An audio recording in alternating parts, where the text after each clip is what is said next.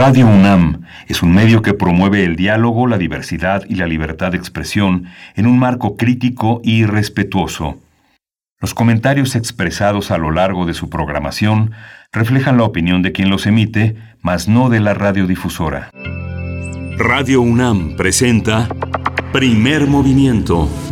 El mundo desde la universidad. Hola, buenos días. Ya son las 7.03 de la mañana aquí en la Ciudad de México y esto es Primer Movimiento. Bienvenidos, bienvenidas todos. Nos conectamos como todos los días a la radio universitaria de Chihuahua, que tiene una programación distinta en tres ciudades, la ciudad Cuauhtémoc, ciudad, la ciudad de Chihuahua y ciudad Juárez, esta gran ciudad fronteriza. Todos los días se aceptan, combinan, eh, entrelazan sus voluntades con primer movimiento desde la Ciudad de México.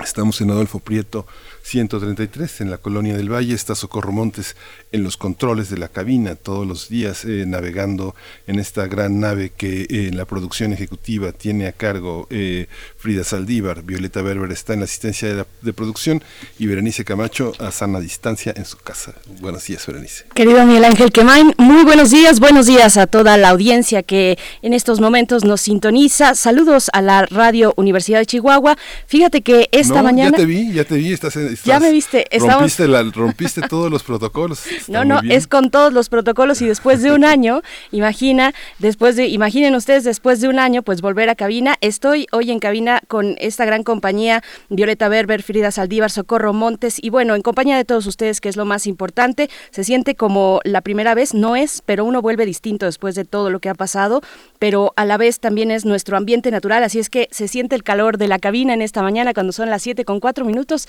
puedo observar el, eh, el eh, reloj que está frente a nosotros pasando el cristal y está la producción de este lado. Es un día muy emocionante para todo este equipo, así es que bueno, yo les agradezco todo el esfuerzo y la posibilidad de estar aquí. Ya nos iremos alternando, querido Miguel Ángel, cuando sea la posibilidad, cuando venga el momento, pero bueno, vamos probando poco a poquito, como meter el pie a la tina de baño y tantear un poco el calor del agua. Bueno, ahí estamos haciendo este esfuerzo, que no será todos los días, vamos poco a poco, pero bueno, esta mañana es así, nos encontramos eh, pues en el equipo de, este lado del cristal, en la conducción, eh, pues esta persona que les habla en esta mañana con mucho gusto. Y bueno, tenemos un eh, programa muy interesante, querido Miguel Ángel, vamos, hoy es martes de salud, vamos a estar conversando con José Campillo, él es virólogo de la Facultad de Ciencias de la UNAM, para hablar de las distintas hipótesis, de los elementos que apuntan a cómo fue el origen y la aparición del virus que nos aqueja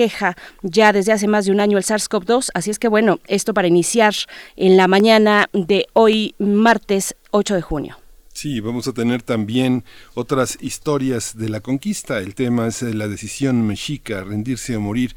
El tema lo desarrolla Federico Navarrete, es historiador, antropólogo, investigador del Instituto de Investigaciones Históricas de la UNAM, uno de nuestros intelectuales eh, más, más interesantes, más importantes y sobre todo en un universitario que investiga, que produce conocimientos. Hoy, el martes, también se eh, convoca, convoca a la presencia del doctor Lorenzo Meyer, profesor investigador universitario, que cada 15 días nos acompaña en este espacio. Hablar de las elecciones es el tema de hoy, por supuesto. Vamos a ver cuáles son los planteamientos, hacia dónde eh, apunta lo sobresaliente de esta elección que recién se cumplió en nuestro país el domingo pasado. Mucho que eh, abonar, se siguen pues consolidando los espacios que ya se preveían en los contextos eh, en el PREP. Así es que, bueno, vamos a ver qué nos comenta el doctor Lorenzo Meyer. Vamos a tener en, el aspecto internacional, hoy vamos a estar en Nicaragua, vamos a tener eh, la persecución contra la oposición y contra los periodistas.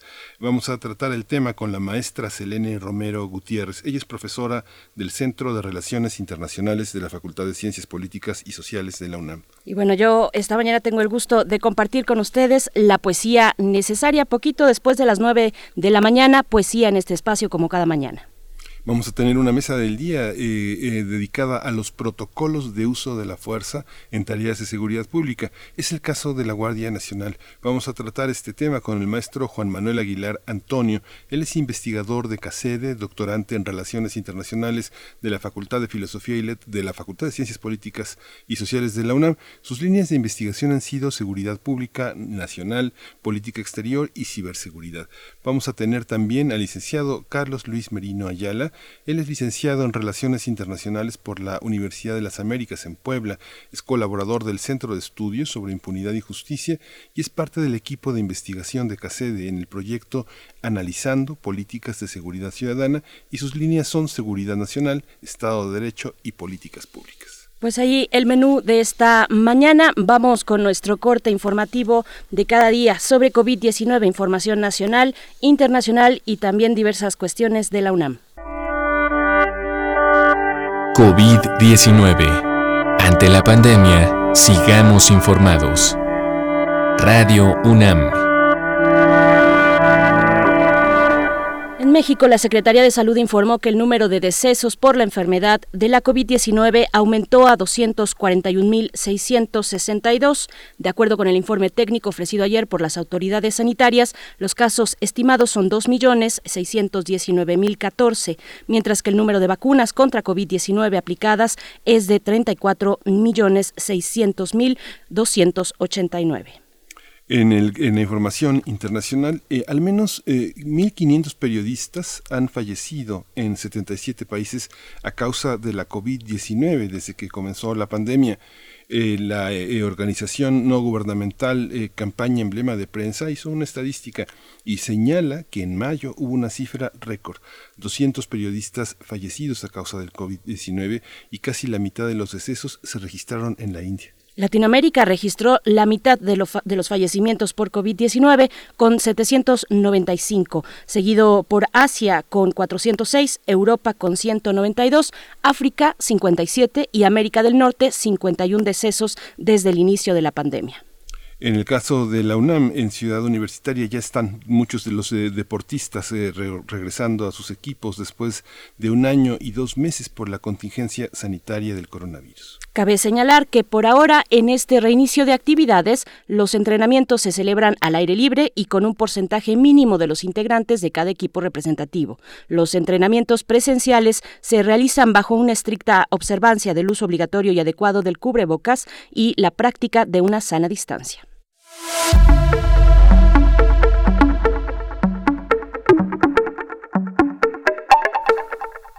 El MUAC, el Museo Universitario de Arte Contemporáneo, invita a todos a visitar su sala 10. La sala 10, donde se presenta la exposición virtual Gases Lagrimógenos en Plaza de la Dignidad, es un trabajo de Forensic Architecture, el colectivo médico activista No Lacrimógenas, que analiza la concentración de gas lagrimógeno lanzado por las fuerzas de seguridad contra manifestantes pacíficos el 27, el 20, el 20 de diciembre de 2019 en la Plaza de la Dignidad ubicada en Santiago. Una exposición virtual que incluye un recurso inédito, ya que muestra la proyección de la dinámica de fluidos del gas lacrimógeno, no solo en su concentración alrededor de los manifestantes de la plaza, sino en la contaminación del entorno urbano, urbano al momento de su dispersión. Sí, vamos a este gases lacrimógenos va a estar en Plaza de la Dignidad. Se puede visitar en la página del MOAC en, eh, eh, hasta el 15 de agosto de este año y la, ya sabe, la dirección electrónica es moac.unam.mx y visite la sala de exposiciones. La sala 10 es la sala que no se puede visitar presencialmente, pero es como si estuviera usted ahí. La sala 10 es la que contiene esta gran exposición. Por supuesto, y bueno, les invitamos a escribir en redes sociales, ya hay algunos por acá que se suman a esta transmisión, que nos envían los buenos días. Está Miguel Ángel Gemirán, José Eusebio Corona, Selene Velázquez, gracias por sus comentarios esta mañana. Pues bueno, querido Miguel Ángel, vamos con música. Vamos a escuchar de la Ribera Liebre.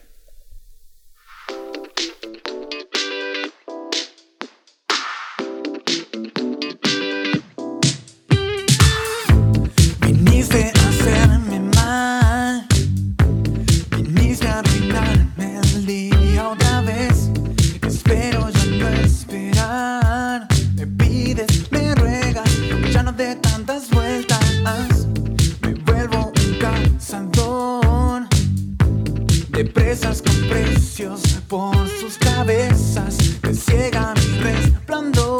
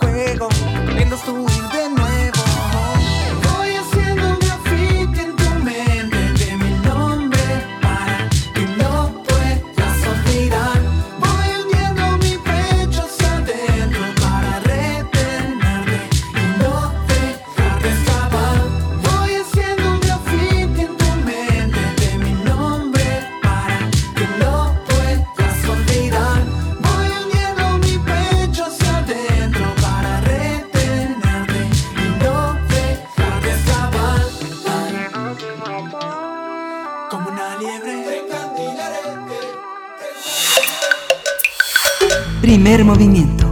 Hacemos comunidad. Martes de Salud.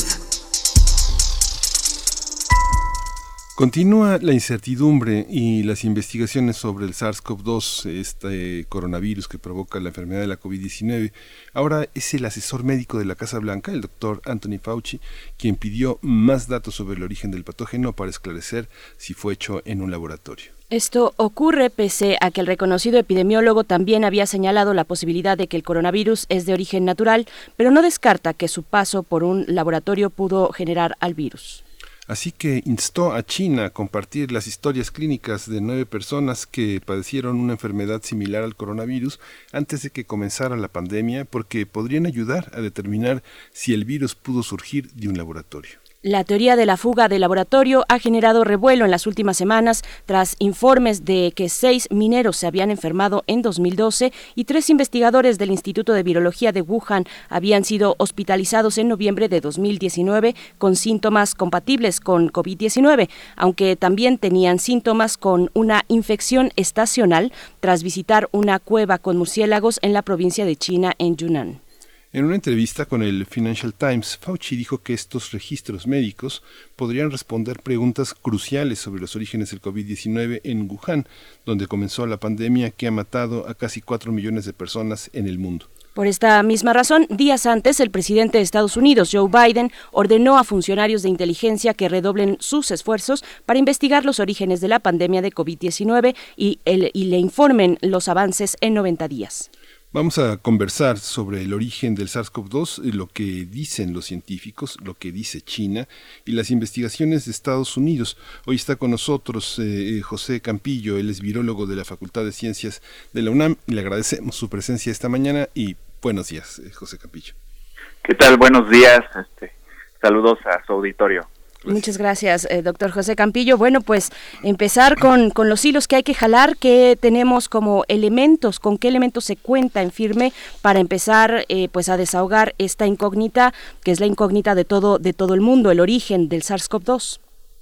Sí, fíjense, como ustedes vieron, lo bien comentaron en la, en la introducción, eh, digamos, hay cierta incertidumbre pero la única manera de poder contestar esta pregunta sobre el origen del SARS-CoV-2 es a través de la ciencia definitivamente, ¿no? Y en particular hacer estudios evolutivos, que es lo que también hacemos ahí en el en nuestro laboratorio, pero pero a través de, estos análisis evolutivos, a través de una investigación este, adecuada, pues podemos resolver la pregunta.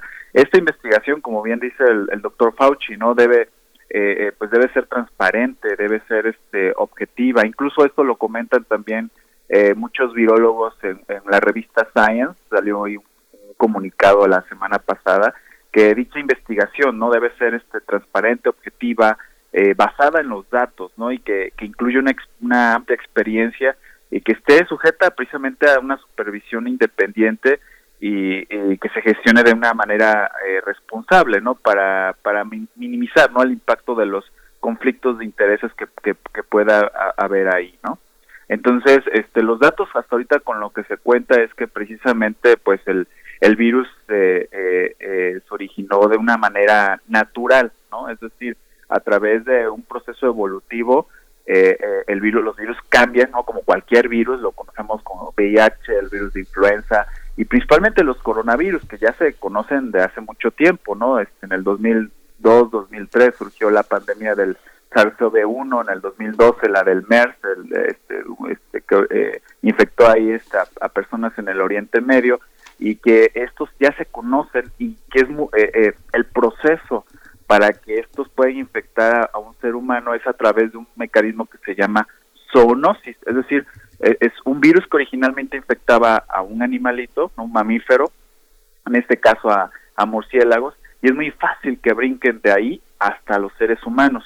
Lo que está ahorita en cuestión es cómo se dio esa, esa transmisión, si fue de manera directa, o sea, de murciélago a un ser humano, o si pudo haber sido a través de un intermediario, es decir, a través de un, mamífero. En este caso se ha propuesto que es eh, a través de, pangolines probablemente.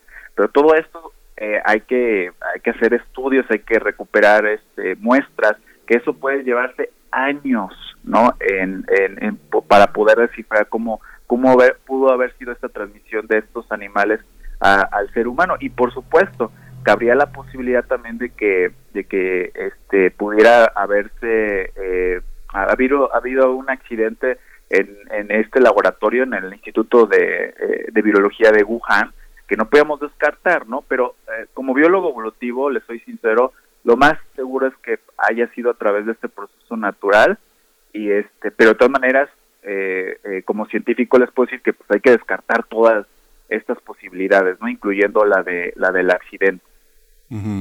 Doctor José Campillo, bueno, es, es, muy interesante este lo que lo que pasa porque digamos que no es Guatemala la que solicita eh, eh, a China el origen del SARS-CoV-2, ¿no? ¿no? es Guatemala eh, y tampoco es un municipio de México el que solicita esto. Hay varios virus que son también económicos, jurídicos, que han salido de laboratorios de la guerra este-oeste desde los años 50 en la posguerra. Esta idea eh, en, en, el mundo de la ciencia, verdaderamente, ahora que usted lo dice, eh, yo como virólogo, como científico, tengo que llegar al fondo de las preguntas, pero hay una serie de hipótesis que no son estas, eh, estas hipótesis que se generan en, en, una cuestión persecutoria, en teorías de la sospecha, en teorías de la conspiración. ¿Cómo se da esta, estas preguntas que se hacen a los científicos desde la política? ¿Cómo se reciben?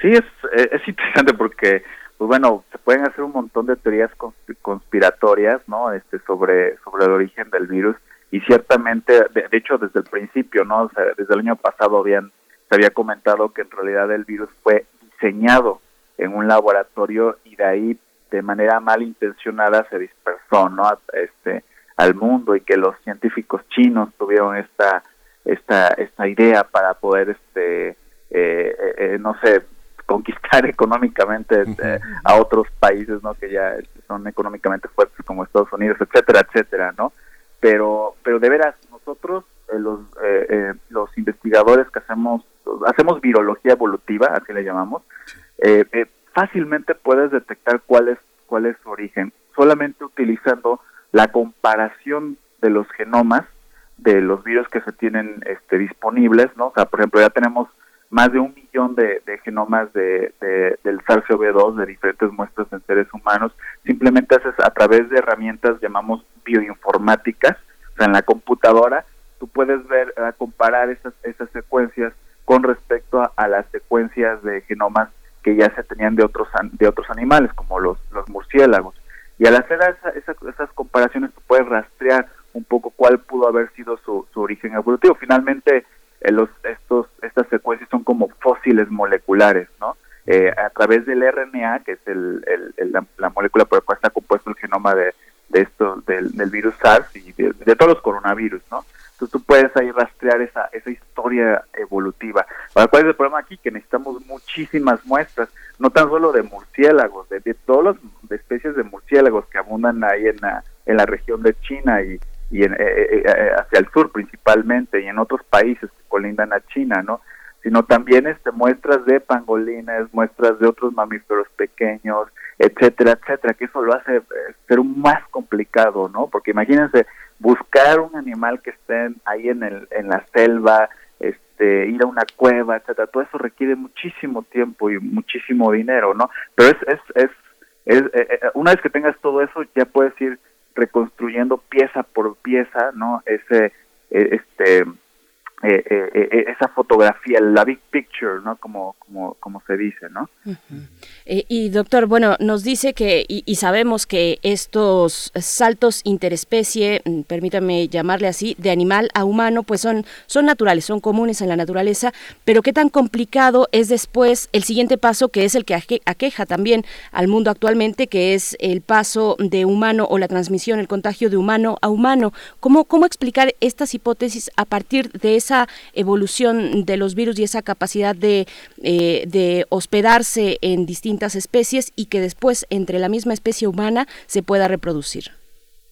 Sí, es, es, es muy común, ¿no? Esta, este proceso de zoonosis, repito el, el término, es muy común en, en, diferentes virus. Lo obtenemos en VIH, así, así surgió este, en los años 80, ¿no? Este, hubo una transmisión de, de chimpancés, de, monos a, seres humanos, del ébola igual también, este, de murciélagos a, seres humanos, Y principalmente estos que, son virus de RNA, ¿no? Esta, esta molécula hermana del DNA, muchos de estos virus están compuestos por esta eh, este genoma de, RNA y, tiene una tasa de mutación muy muy este acentuada a diferencia de los virus de DNA, ¿no? Como los papilomavirus, por ejemplo, ¿no? Entonces, este, aparte de que tienen esta tasa de mutación tan alta, pues eh, eh, tienen esta este brinco, ¿no? Es muy común de, de, animales a, a, seres humanos. Ahora, todo este proceso no es de un día para otro, ¿sí?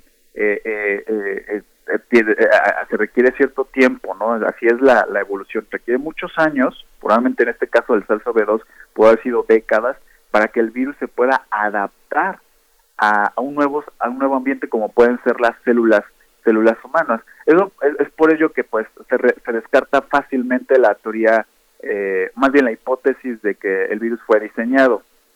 Que eh, eh, en un laboratorio bien se podría hacer este este virus, digo, se hace a nivel mundial pues, para para detectar para el diseño de vacunas, por ejemplo, tú tienes que manipular al virus genéticamente.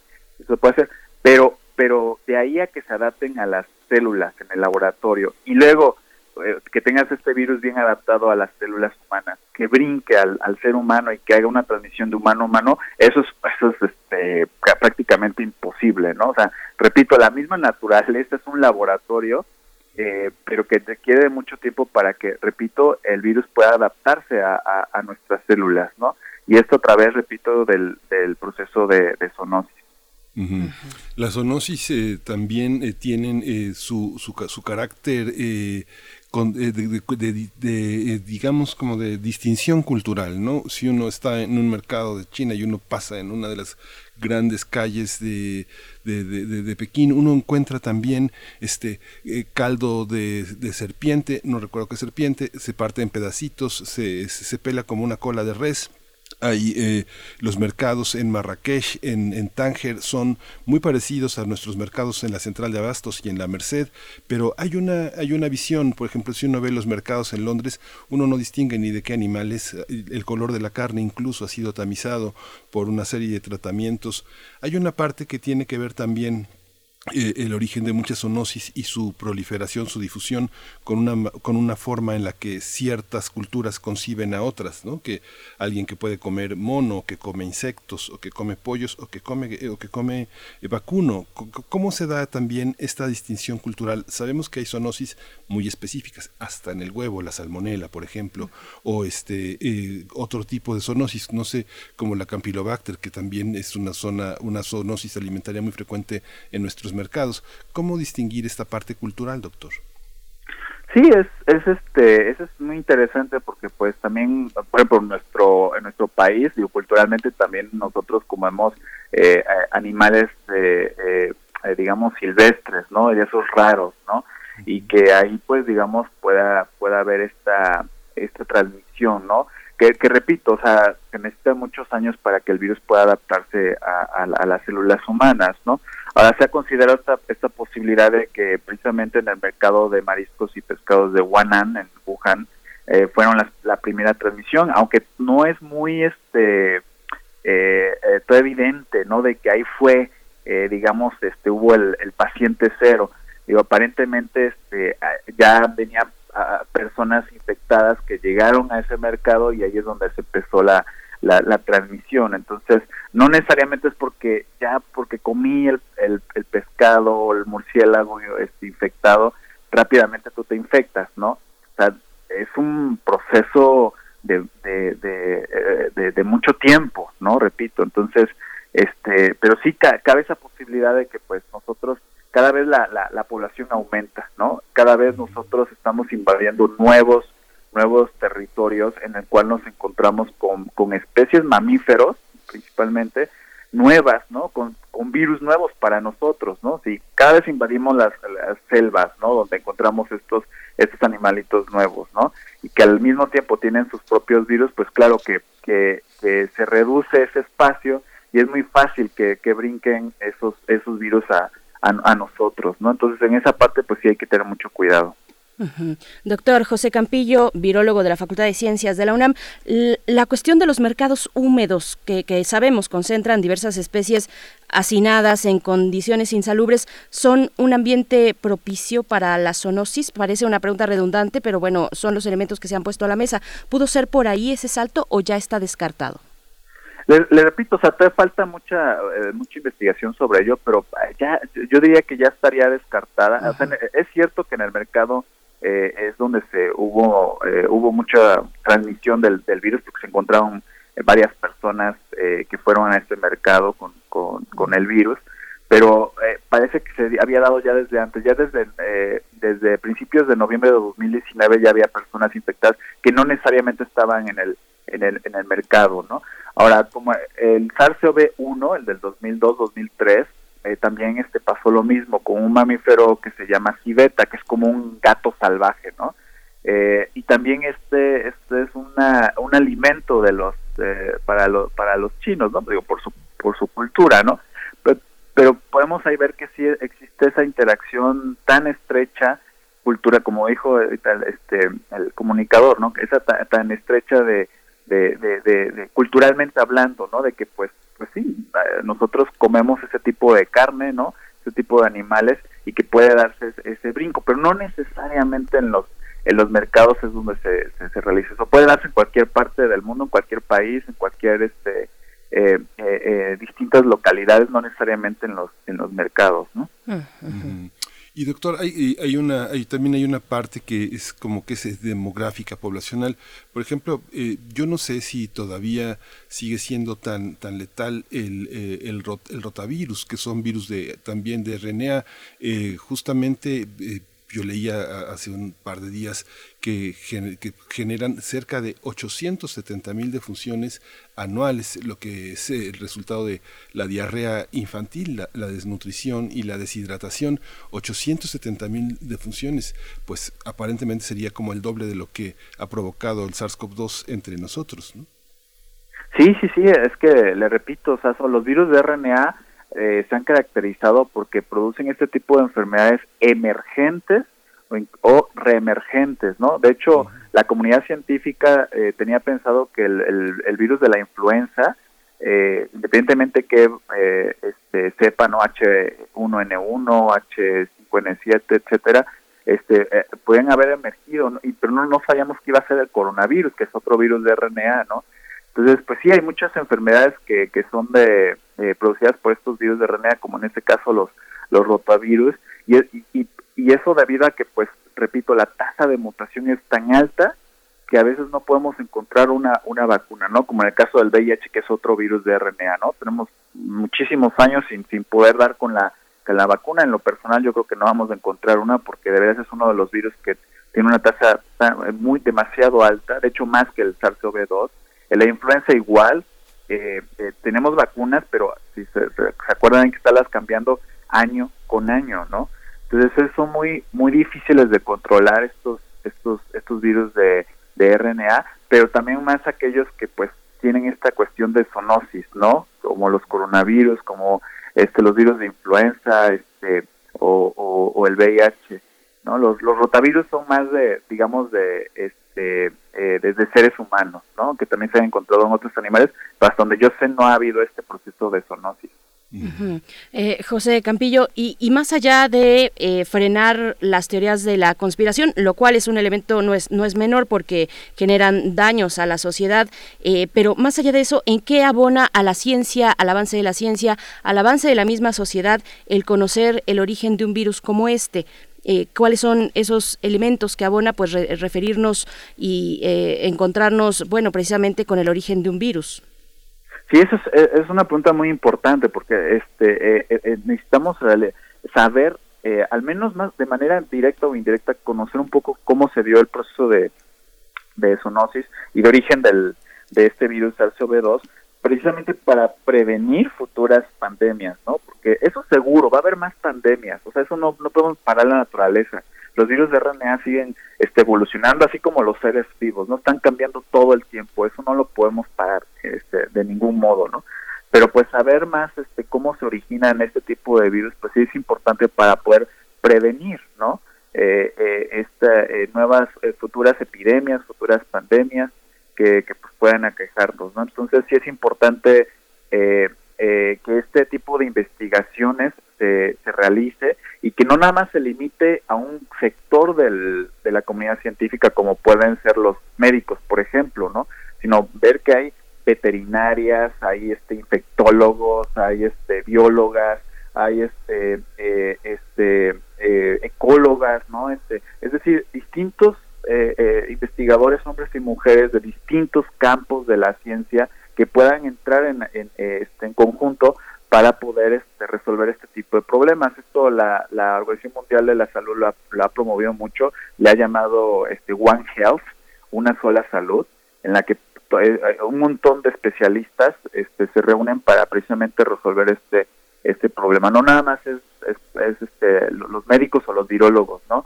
Sino también otras otras áreas podrían contestar esta pregunta sobre cómo se origina y repito es para prevenir precisamente nuevas nuevas este, pandemias.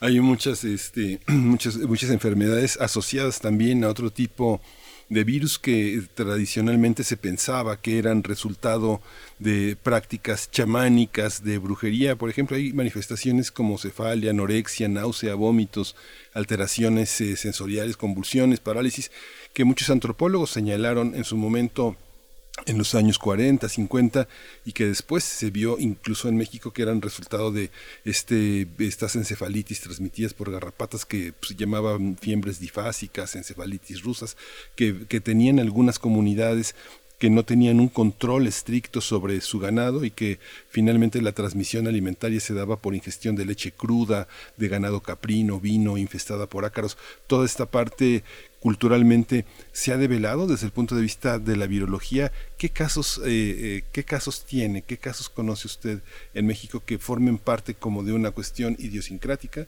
y que de pronto, pum, brinque la ciencia y descubra que era un virus en la leche, que era un virus en la carne o que era algún tipo de bacteria muy letal?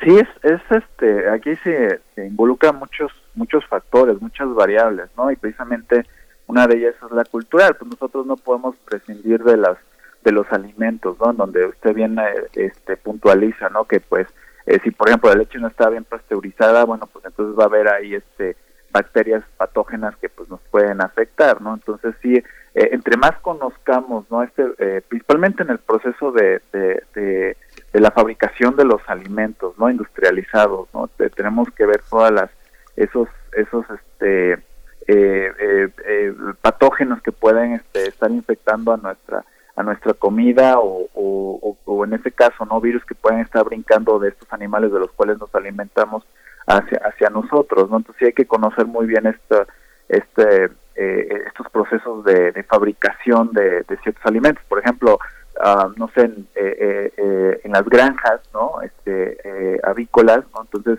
la, los la, las aves son portadoras de, muchos microorganismos, ¿no? Entre ellos precisamente los virus de, de, la influenza. Entonces, que, que fácilmente pueden eh, adaptarse esos virus a, nosotros. Entonces, siempre, por eso hay que estar monitoreando, ¿no? Eh, hay que hacer vigilancia epidemiológica. Eh, en el momento de que la persona, la, la, que esté trabajando en esa granja, se sienta enferma, ahora inmediatamente hay que hay que hay que este, ver qué es lo que tiene, qué tipo de, de microorganismo lo está afectando, ¿no? Entonces hacer secuenciación, por ejemplo, ¿no? En el caso de, eh, eh como, si fuera un virus de, de, la influenza, que eso puede pasar, ¿no?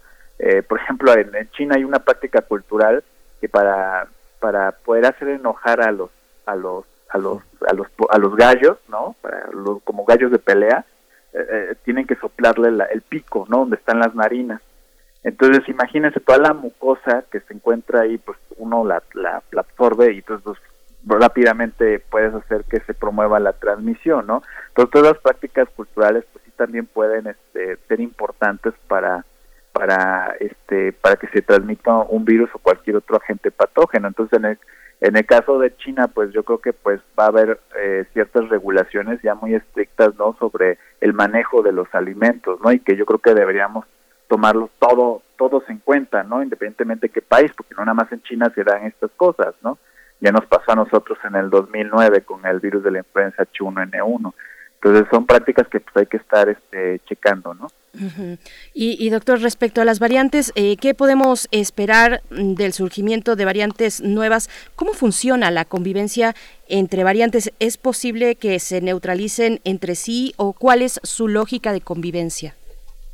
Sí, o sea, de que va a haber más, más variantes, seguro. O sea, este, eso es algo natural, ¿no? Que sucede con, con este tipo de virus y solamente, repito, hay que estar checando este, qué tipo de de variantes nuevas surgen.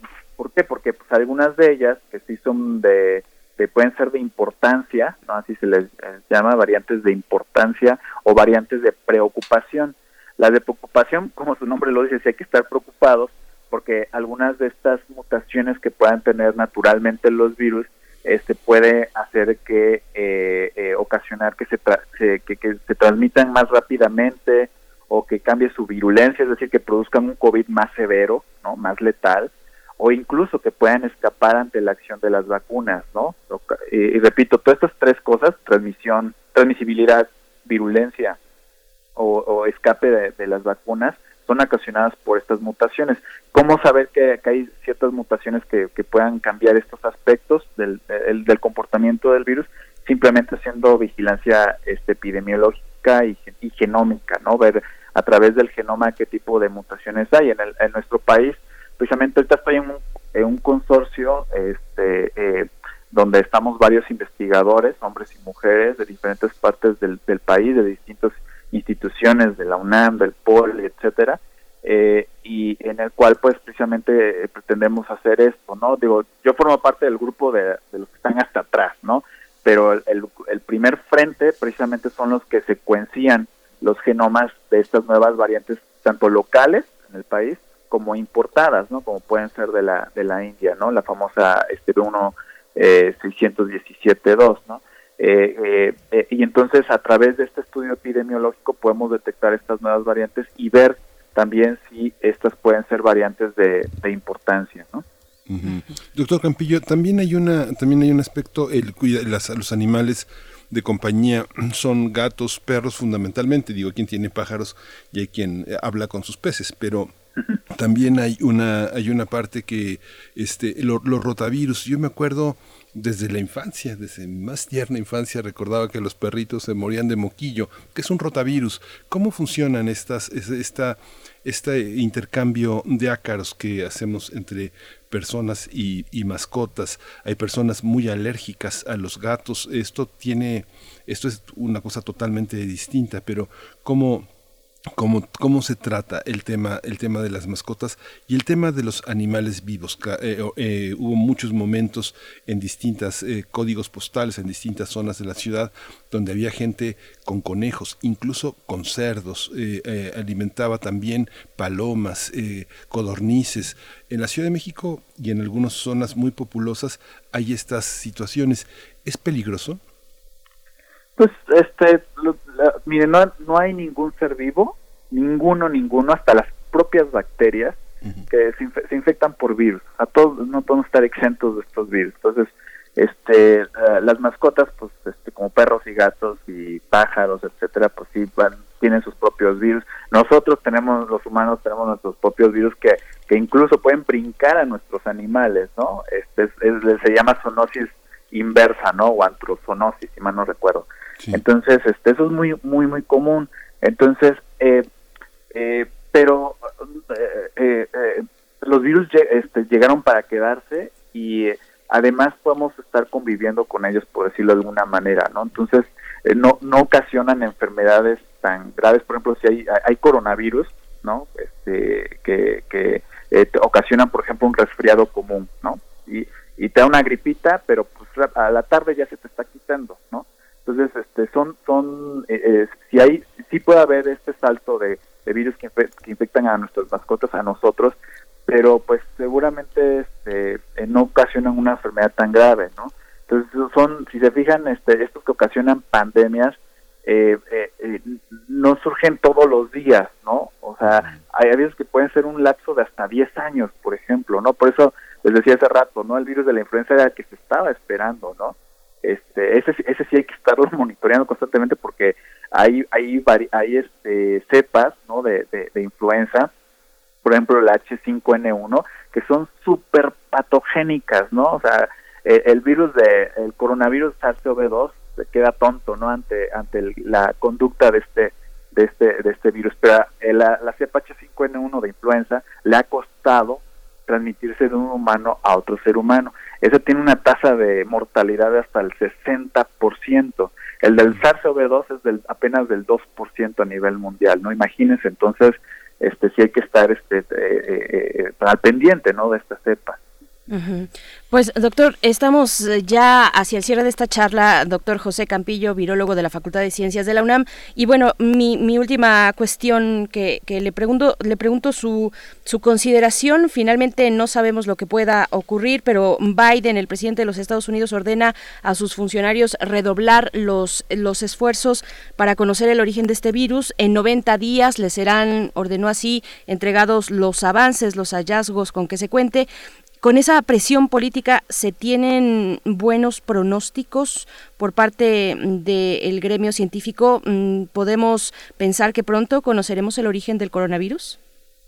Eh, sí, este, pero repito, eso puede, este, puede pasar años, ¿eh? Y, este, y algunos biólogos pueden decir que a lo mejor no, no podamos conocer el, el origen exacto, ¿no? Del, del, del, del virus SARS-CoV-2 eh, le, decía hace rato, ¿no? Pues se requiere de hacer muchos estudios de, muestreo, ¿no? Recuperar todas las muestras de heces fecales, por ejemplo, de murciélagos que se encuentran en la cueva escondida ahí en la selva eh, al sur de China, ¿no? Entonces son, son cosas que se tienen que hacer, pero también, como dice el doctor Fauci, pues es pedir, por ejemplo, todas la, este, las bitácoras que hay en el, en el Instituto de Biología de Wuhan y ver ahí, porque ahí se manejaban más de 200 mil muestras de virus, digo, como cualquier otro otro instituto de investigación, eh, pero este en particular porque es ahí donde se dio, este bueno, en Wuhan se dio esta esta, esta cuestión de la pandemia, ¿no?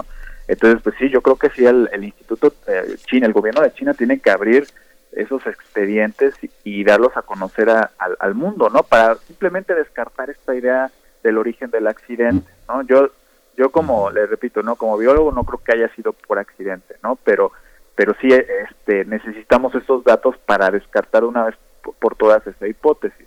Yo apelo más a que pues eh, el origen natural del virus pudo haberse dado ya sea de un salto de, virus que infectaba eh, a murciélagos, al, al, ser, al ser humano, o, o a través de un intermediario, ¿no? Murciélago, eh, pangolín, por ejemplo, humano, ¿no? Pues doctor eh, José Campillo, pues esperemos que el doctor eh, Anthony Fauci en la Casa Blanca reciba muchas heces para que las analicen. Mientras tanto, pues le agradecemos mucho a usted su presencia hoy, esta mañana, aquí en Primer Movimiento. José Campillo, virólogo de la Facultad de Ciencias de la UNAM. Muchas gracias. Muchas gracias a ustedes, a su auditorio, y pues sigámonos cuidando con las medidas de prevención a pesar de que estemos vacunados. Sí, gracias. Así es, muchas gracias, doctor José Campillo. Bien, pues nosotros vamos a hacer una pausa musical, son las 7 con 47 minutos de la mañana, hora del centro. Esto está a cargo de Silvana Estrada, Diente de León es el título de esta canción.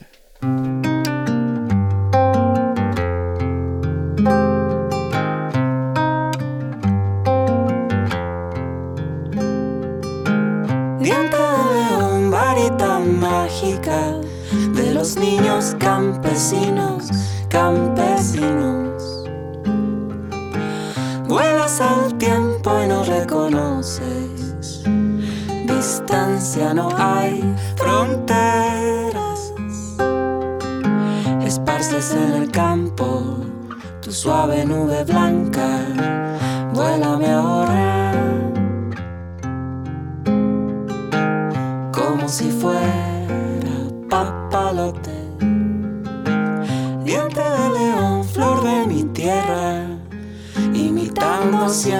Sol, siempre al sol.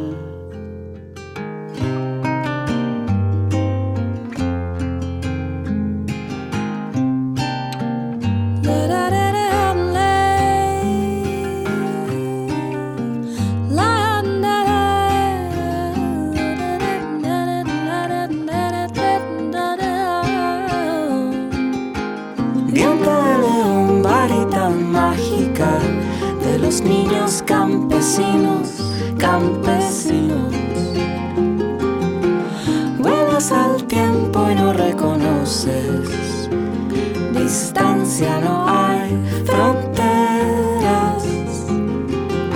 Esparces en el campo tu suave nube blanca. Vuélame ahora. Primer movimiento. Hacemos comunidad. Otras historias de la conquista.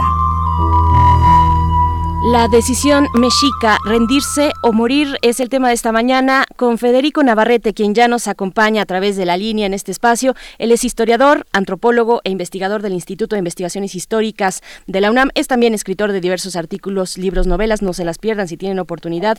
La historia de los pueblos indígenas de América y el racismo en México eh, son algunos de los temas que aborda Federico Navarrete. Bienvenido. Muy buenos días. ¿Cómo estás? Hola, buenos días, Berenice, ¿cómo estás? Buenos, buenos días, Miguel Ángel. Hola, Federico, buenos días. Buenos días, cuéntanos, cuéntanos por favor, y, y si puedes hacer algún paréntesis para decirnos nada más cómo te fue en la jornada electoral, cómo la sentiste, si es que estuviste atento a ella. Pues este, yo la verdad este voté y como siempre que voto, pues sí siento una cierta satisfacción, debo decir, de que finalmente que en México nuestros votos cuenten es resultado de una lucha histórica de muchos años y pues el poder elegir democráticamente en una elección justa a nuestras autoridades, pues me parece un gran logro, entonces pues para mí siempre es un día importante y pues creo que pues eh, fue un voto un voto complicado porque la situación del país es complicada, ¿no? Pero pero pues creo que realmente salió fue una buena jornada, creo, ¿no? Se expresó la voluntad y tenemos resultados y no hubo ninguna catástrofe. Así es, pues qué gusto, qué gusto saber que, que así lo consideras. Pues la decisión mexica, rendirse o morir, ¿de qué se trata? Mira, justamente se trata de lo que sucede en una sociedad en que no hay eh, mecanismos democráticos eh, que para la toma de decisiones, ¿no? Eh, justamente mi, mi, planteamiento que lo presenté en un artículo en Lo que Conquista la semana pasada, en uno de nuestros Amoshki, bueno, en realidad en dos, es que en mayo de 1520 los mexicas como, como comunidad política, el Altepetl mexica, que era Mexico Tenochtitlan y Mexico Tlatelolco, la élite gobernante, pero también la población de, de la ciudad, tendían, te, enfrentaron una elección muy seria. ¿no? Eh, para esas alturas, en mayo ya de 1520, ya estaban virtualmente derrotados, habían perdido a todos sus aliados, estaban rodeados por los cuatro rumbos, no tenían posibilidad realmente de triunfo real. Y entonces había una, una de las, sus opciones eran rendirse, es decir, aceptar esa situación y negociar con los enemigos, la, el ejército 99% indígena y 1% español que los había vencido, o resistir hasta el fin a una costa de la, pues de la pérdida de miles de vidas y de la destrucción de su ciudad. Eh, la primera opción, normalmente pensamos, nuestra historia nacionalista, sobre todo en el siglo XIX y XX, nos ha hecho creer que la resistencia hasta el final, que finalmente es lo que optaron los mexicas, la resistir hasta el último hombre casi que provocó la muerte de decenas de miles de personas, era la única opción, era la opción inevitable, era lo que los mexicas tenían que hacer. Se nos dice generalmente pues que eran un pueblo muy delicoso y que por su propia valentía no se iban a rendir, porque rendirse de alguna manera pues implicaba ser cobarde, implicaba someterse voluntariamente, y eso no es algo que deben hacer los, los militaristas, digamos. E, esto no es, no es del todo cierto, más bien yo diría que es falso. Es una visión más bien del siglo XIX y del siglo XX. En Mesoamérica era muy frecuente que las ciudades que habían sido vencidas en la guerra se rindieran, que sus gobernantes entregaran el poder, muchas veces eran muertos los gobernantes, pero a cambio de eso sobrevivía la ciudad. La ciudad eh, generalmente se nombraba a un nuevo gobernante que era miembro de la dinastía de esa ciudad y también pariente de los vencedores, como todo el mundo era pariente entre sí, esas maniobras no eran tan difíciles, y ese nuevo gobernante de la ciudad pues pactaba una nueva relación de la ciudad con quienes habían conquistado. Los mexicas, por ejemplo, hicieron eso con Chalco, hicieron eso con muchos pueblos que se rindieron ante su poder. Entonces, pues la pregunta es, ¿por qué los mexicas no se rindieron en mayo de 1520, cuando era una tradición mesoamericana y era algo que ni siquiera se consideraba cobarde ni nada, simplemente se consideraba racional y normal para, para garantizar la supervivencia de la ciudad. De hecho, una postura así de, negociación y de evitar la guerra es la que había llevado Moctezuma desde 1519 hasta su muerte a mediados de 1520, y si fracasó fue por la violencia de los españoles en la matanza de Templo Mayor, pero eso no implica que los españoles no estuvieran dispuestos a negociar en 1521, sí lo estaban. Entonces, más bien, eh, lo que sucedió es que la facción militarista del gobierno mexica, encabezada por Cuauhtémoc, el, el famoso último gobernante mexica, que por cierto nunca fue Tlatuani, porque no fue coronado, este, lo que hizo fue que mató a los representantes de la facción negociadora, es decir, a los otros miembros de la dinastía mexica que hubieran podido negociar un acuerdo, un pacto, una rendición no violenta, y también reprimió a amplios sectores de la población que también apoyaban la paz, o inclusive, eso es algo que ya se había visto en 1520 durante la guerra, había sectores de la población de México Tenochtitlan que, que apoyaban a los enemigos de los mexicas. No vivimos que México Tenochtitlan no era una nación, no era, era una ciudad, y dentro de esta ciudad vivía mucha gente que no era mexica y que no tenía por qué ser leal a los mexicas, porque habían sido gentes que justamente habían sido desplazadas, les habían quitado sus tierras, los mismos mexicas los habían puesto en una posición social inferior. Entonces lo que sucede en mayo de 1150, eh, de 1120, perdón, es que de alguna manera Cuauhtémoc da un golpe de Estado, por así llamarlo, es decir, da un golpe de fuerza, elimina a los que podrían favorecer una negociación e impone la resistencia a la muerte, la resistencia hasta morir. Eh, esto ha sido muy celebrado, sobre todo, como les decía, en el siglo XIX, porque lo que sucedió en el siglo XIX es que como México, como una nación, pues recién surgida, relativamente débil, pues sufrió una serie de invasiones y derrotas vergonzosas, ¿no? La guerra de, las pastel, de los pasteles, la guerra de 1847, la intervención francesa, y entonces los historiadores del siglo XIX identificaron la resistencia a última, hasta la última consecuencia de Cuauhtémoc con la misma resistencia que ellos mismos estaban haciendo para, para defender a la naciente nación mexicana. Entonces lo que hicieron fue una lectura nacionalista a posteriori de lo que había sucedido en 1521. Y entonces, pues desde esta visión nacionalista, pues Cuauhtémoc es un gran héroe que defendió su patria hasta el final, y el pueblo mexica es igual de heroico porque supo defender su nación hasta la muerte, que es algo que debía ser, según estos historiadores nacionalistas, un ejemplo para los mexicanos del siglo XIX. Sin embargo, si lo vemos fuera de esta perspectiva nacionalista, que claramente es un sesgo anacrónico, porque los mexicas no eran una nación ni había nacionalismo en el siglo XVI en México, eh, en realidad lo que hizo Cuauhtémoc fue imponer los intereses de su élite militar sobre, los, sobre el bienestar del resto de la población de México Tenochtitlan y de México Tlatelolco. Y a la élite militar sabía que rendirse era el fin de su poder y muy probablemente en el caso de Cuauhtémoc y sus generales eh, alrededor de él y los generales alrededor de él implicaba su muerte más o menos rápida a manos de sus vencedores, ¿no? Pero eso hubiera garantizado la supervivencia del pueblo y la supervivencia de la ciudad, que hubiera seguido siendo muy probablemente la ciudad más poderosa pero ahora bajo un dominio español, eh, bajo un dominio español, ¿no? Y en cambio lo que prefirió Cuauhtémoc fue la muerte propia, porque finalmente pues, fue la destrucción de su propio grupo de gobierno, y también la destrucción de la población con tal de no ceder el poder. Entonces creo que ya más allá de estas eh, eh, visiones nacionalistas que exaltan a Cuauhtémoc como, como, un héroe nacionalista que nunca lo fue, yo creo que hay que pensar realmente los términos de esta decisión en 1920 y ver que no fue necesariamente la mejor decisión y sobre todo que no era inevitable, que fue una decisión que tomó una élite militar en defensa de sus propios intereses a una expensas de la vida de la población de su ciudad. Y eso, pues que yo sepa, nunca es una buena manera de gobernar en ninguna circunstancia. Y pues el resultado fue, en efecto, la muerte de decenas de miles de personas y la destrucción de México Tenochtitlan y de México Tlatelolco. Sí, qué fascinante. Hay que leer el, texto que estaba publicado el día de ayer, justamente a partir del 7 de junio de 1521, el día 12 pedernal, el año 3, cosa que justamente es asombrosísima la historia de cómo se construyeron los bergantines, los 13 bergantines, todas las, las, las, canoas texcocanas. Es, es, difícil, no, es, tan sencillo imaginar toda esta gran extensión de tierra en una ciudad de, 50, de cerca de 50 mil habitantes, que era una de las más grandes del mundo. Es algo muy, muy impresionante para que imaginemos los, los seres de hoy, ¿no? Y también para que nos demos cuenta de la escala de esa guerra. O sea, fue una guerra que movilizó a decenas, si no es que cientos de miles de personas. Es una guerra de una escala que nunca se había vivido en Mesoamérica hasta entonces, definitivamente.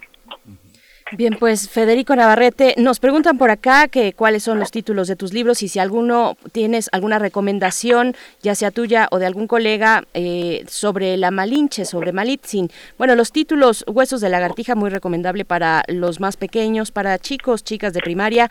Eh, el alfabeto del racismo mm, eh, mexicano también muy interesante, La conquista de México, en fin, hay varios títulos, pero esta cuestión sobre la Malinche, si tienes alguna recomendación ahorita a la mano. Pues ahora hay un libro de la Malinche, sobre Malinche de Camila Townsend, publicado en Editorial Siglo XXI, y justamente en un mes o dos sale eh, por parte de la UNAM y se va a distribuir electrónicamente de manera gratuita un libro mío que se llama Malinche o La Conquista como Traducción. Mm, pues le atinaron, entonces, le atinaron al tema. Muchas gracias, querido Federico Navarrete. Nos encontramos en 15 días y, reiteramos la invitación noticonquista.unam.mx para tener ahí en el Amoshli, bueno, las entradas que nos vas compartiendo eh, junto con todo el equipo que hace posible ese espacio en el Instituto de Investigaciones Históricas. Gracias, Federico. Gracias a ustedes. Gracias. Hasta pronto. Hasta luego. Bien, pues ya son las 8 de la mañana. Nos despedimos de la radio Nicolaita. Allá son las 7, las 7 de la mañana en Chihuahua, perdón, de la radio Universidad de Chihuahua y volvemos para precisamente enlazarnos con Morelia. Vamos al corte y estamos aquí de vuelta brevemente. Síguenos en redes sociales. Encuéntranos en Facebook como Primer Movimiento y en Twitter como arroba PMovimiento. Hagamos comunidad.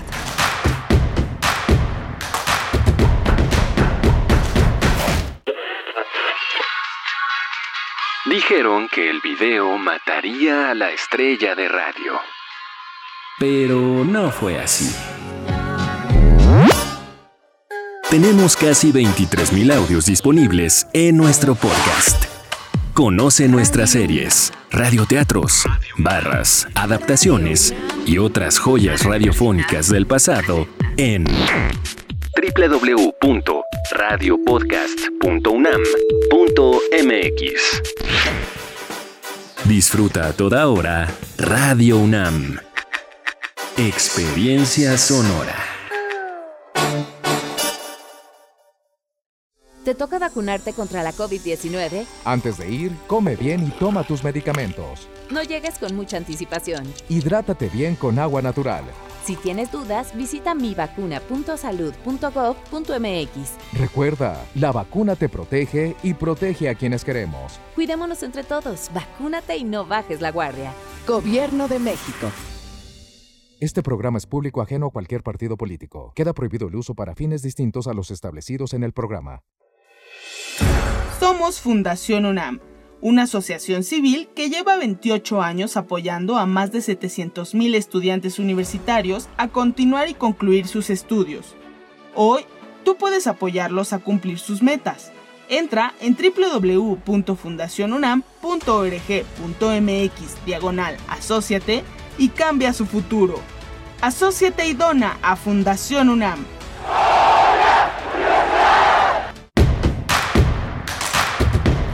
Encuentra la música de primer movimiento día a día en el Spotify de Radio UNAM y agréganos a tus favoritos.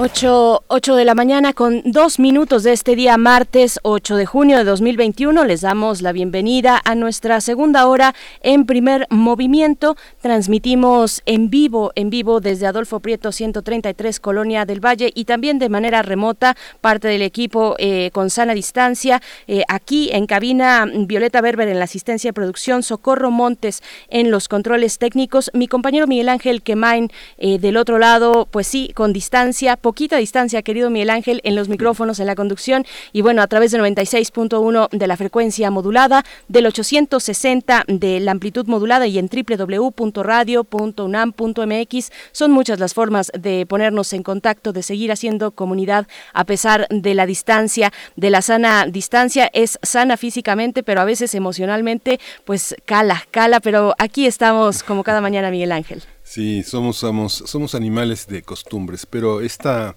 esta diversificación de las transmisiones ha generado eh, una gran posibilidad para que nos demos cuenta que desde cualquier punto, en cualquier momento, podemos eh, tomar los micrófonos, enlazarnos con nuestra gran radiodifusora y tomar y tomar las riendas de esto. Lo vimos lo vimos también, lo hemos visto en momentos cruciales, como los momentos eh, del, terremoto. Recuerdo que nuestro director, Benito Taibo, andaba en, en, una motocicleta tratando de reportar, de hacer una, una gestión de lo que estaba pasando alrededor de, de la estación en las colonias aledañas, la colonia Roma, la colonia Condesa, la colonia del Valle.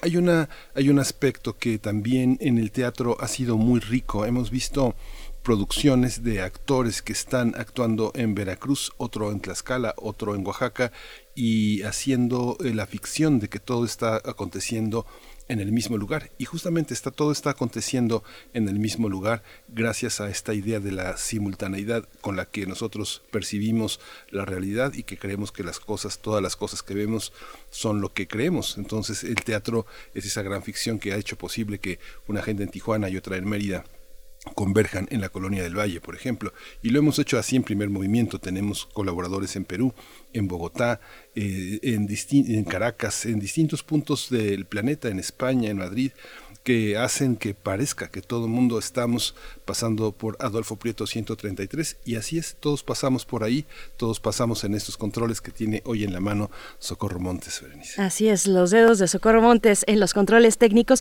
y es que es, parte de las características de un medio como este, de un medio que además es muy humano, es muy cercano, los alcances de la radio, eh, que bueno, es cercana, es sencilla, tiene practicidad, es accesible, es inmediata a las comunidades es un medio que de verdad, eh, bueno, por supuesto que aquí valoramos mucho y les agradecemos la escucha porque sabemos que ustedes también valoran su radio pública e, y universitaria. Bueno, pues aquí estamos durante esta mañana de martes para tener por delante eh, la participación del doctor Lorenzo Meyer en unos momentos más. Estará con nosotros en este espacio. Él es profesor investigador universitario, ustedes lo conocen bien. Vamos a hablar de las elecciones, sus comentarios, sus balances, análisis y lo que quiera destacar de un complejo proceso como el electoral, la jornada y los resultados y lo que se prevé para el futuro, para los siguientes tres años, porque esta elección pues marca precisamente eso, la segunda mitad de nuestras vidas en términos políticos, sociales también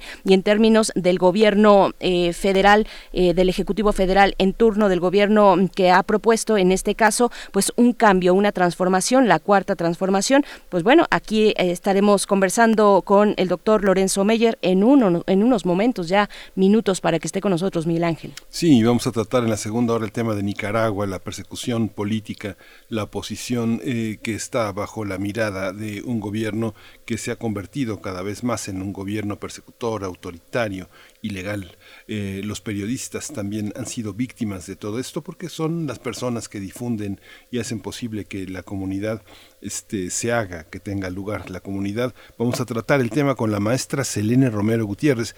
Ella es profesora del Centro de Relaciones Internacionales de la Facultad de Ciencias Políticas y Sociales de la UNAM, uno de los grandes miradores de la situación internacional en México. Por supuesto. Bueno, pues gracias por sus comentarios en redes sociales. Lo seguimos leyendo, seguimos atendiendo y despachando también en ese frente de las redes sociodigitales. Flechador del Sol, brevemente lo comento, Flechador del Sol le manda saludos a Socorro Montes y al equipo. Pues bueno, ella está aquí, está muy atenta. Gracias, Refrancito, también. Armando Cruz, ya resolvimos la duda sobre Malitzin y, bueno, nos da Federico Navarrete pues esa, eh, esa pista de que pronto tendrá la publicación eh, de un libro suyo sobre Malitzin. Así es que bueno, queda resuelta por el momento. Eh, gracias, gracias a todos por sus comentarios. Vamos con la nota nacional, el doctor Lorenzo Meyer.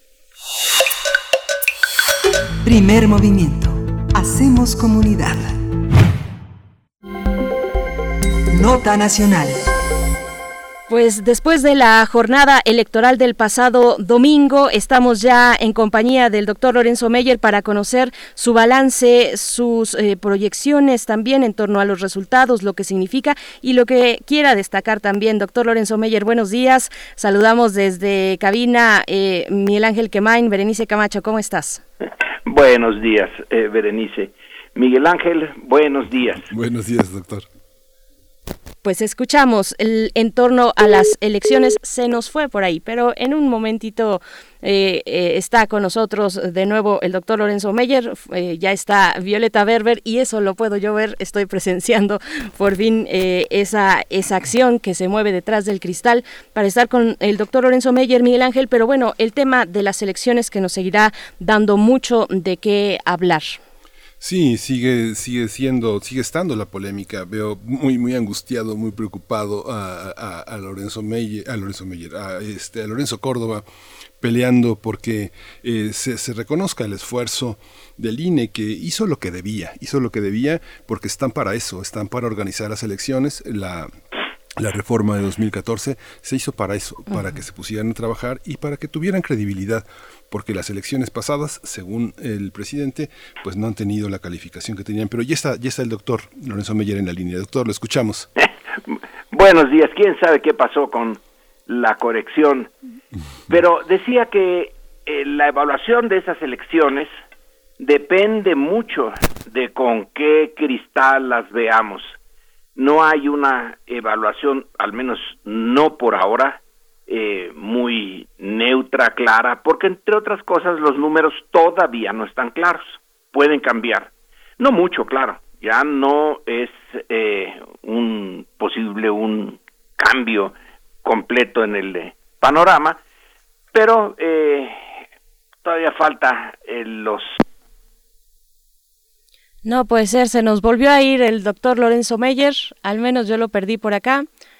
Estamos también invitándoles a que ustedes nos compartan sus comentarios ya después de dos días eh, de pasada la elección, de lo que se va, eh, bueno, virtiendo en, en, los análisis. Es muy interesante también saber ustedes, pues, cuáles son sus consideraciones, es eh, qué, cómo, cuál es, cuál fue la respuesta de la ciudadanía para con el ejecutivo federal. Fue un espaldarazo a pesar de la pandemia de un año tan complejo y de elecciones de medio término que siempre son también una, una forma de evaluar lo que lleva el gobierno hasta el momento o fue un voto de pues de rechazo, de castigo. ¿Cómo lo ven ustedes? Cuéntenos en redes sociales, arroba P Movimiento, ahí estamos en Twitter, primer Movimiento UNAM en Facebook o cualquier otra hipótesis también que nos quieran poner en la mesa, Miguel Ángel. Sí, sí, sí, es muy interesante.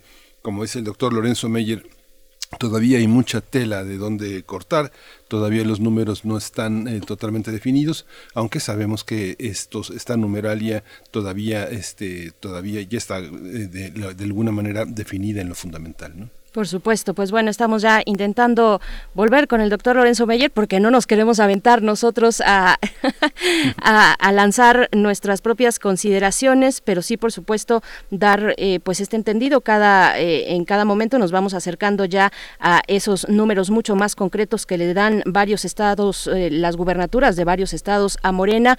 Un caso muy especial para el caso, para lo que significa la respuesta de la ciudadanía capitalina. También eh, pues esto que de alguna manera, no de alguna manera, de una manera muy concreta, golpea de rebote a la gestión de la jefa de gobierno Claudia Sheinbaum, que es, pues como sabemos, una de las figuras eh, que se proyectan como presidenciales para eh, dar continuidad y, e imprimir su propio sello en caso de que así funcione a la cuarta transformación liderada y planteada por el presidente de la República, Andrés Manuel López Obrador. Lorenzo Meyer, te escuchamos, a ver si ahora con más suerte. quién sabe qué rayos ha pasado ahora con el teléfono. Pero bueno, vámonos al grano. Sí. Decía yo que eh, la interpretación de estos datos pues depende en buena medida de la posición política que tenga cada quien. Eh, una visión gruesa es que lo que veníamos hablando desde eh, hace tiempo, años, es que la polarización política de la sociedad mexicana pues es obvia, estamos muy polarizados y las elecciones lo confirman. Estamos polarizados. No es eh, extraño, simplemente que ahora esa realidad ya cayó puntualita con los eh, votos.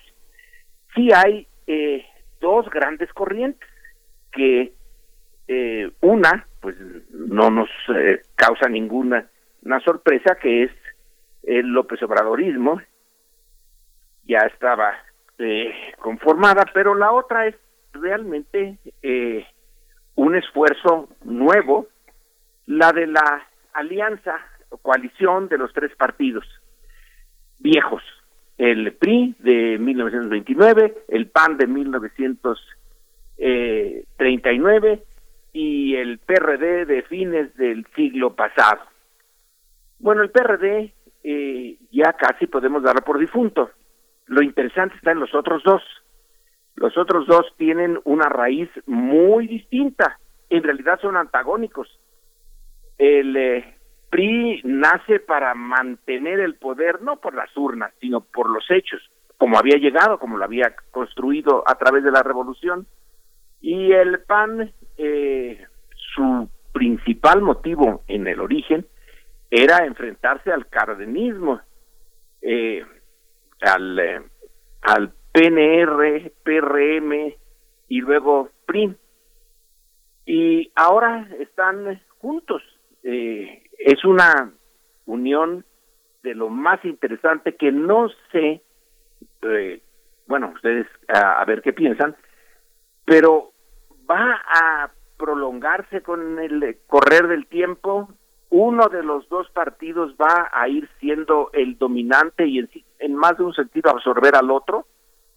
Eh, yo hubiera pensado que el eh, PRI, por ser el más viejo, el que tiene más experiencia y el que tiene menos ideología, eh, en realidad el PRI nunca tuvo ideología. Un analista, bueno, un teórico político, Juan Lins, español, pero que trabajaba en los Estados Unidos, señalaba que partidos como el PRI no tienen ideología, sino tienen una mentalidad. Bueno, una eh, es algo más diluido, puede ir por la izquierda, el centro y la derecha. Eh, yo pensaba que ellos eran, los priistas, eran más adaptables y capaces por su experiencia, pero en estas elecciones me doy cuenta que el PRI, eh, de plano, parece también perdido, porque en la eh, lucha por las eh, gubernaturas, pues casi ha desaparecido. No que vaya a desaparecer en el Congreso, eso desde luego que no, y en alcaldías, pero esta parte intermedia del sistema político, que son los gobernadores, pues eh, ha quedado borrado. Y si se confirma, sí se confirma que en Campeche no ganó el PRI, pese a que el presidente del PRI es de Campeche y que usa todas las mañas que están a su alcance para lograr sus propósitos políticos, pues eso nos dice mucho. Entonces, ahí está un, eh, un primer punto a darle vueltas de esta coalición eh, que es eh, muy peculiar y que solamente se explica por el hecho de la aparición del enemigo común, de alguien de izquierda, que es visto como una amenaza tanto por el eh, PRI como por el PAN. En principio era el PRD cuando salió eh, Cuauhtémoc Cárdenas y hace posible que el PRI le acepte la primera gubernatura el PAN allá en Baja California.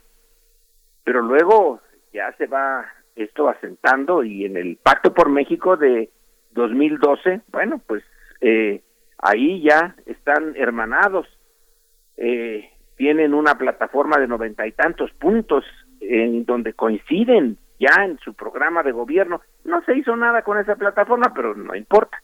El punto es que estaban eh, anímicamente bien dispuestos a tener un programa político común, que ya se habían borrado las eh, fronteras históricas.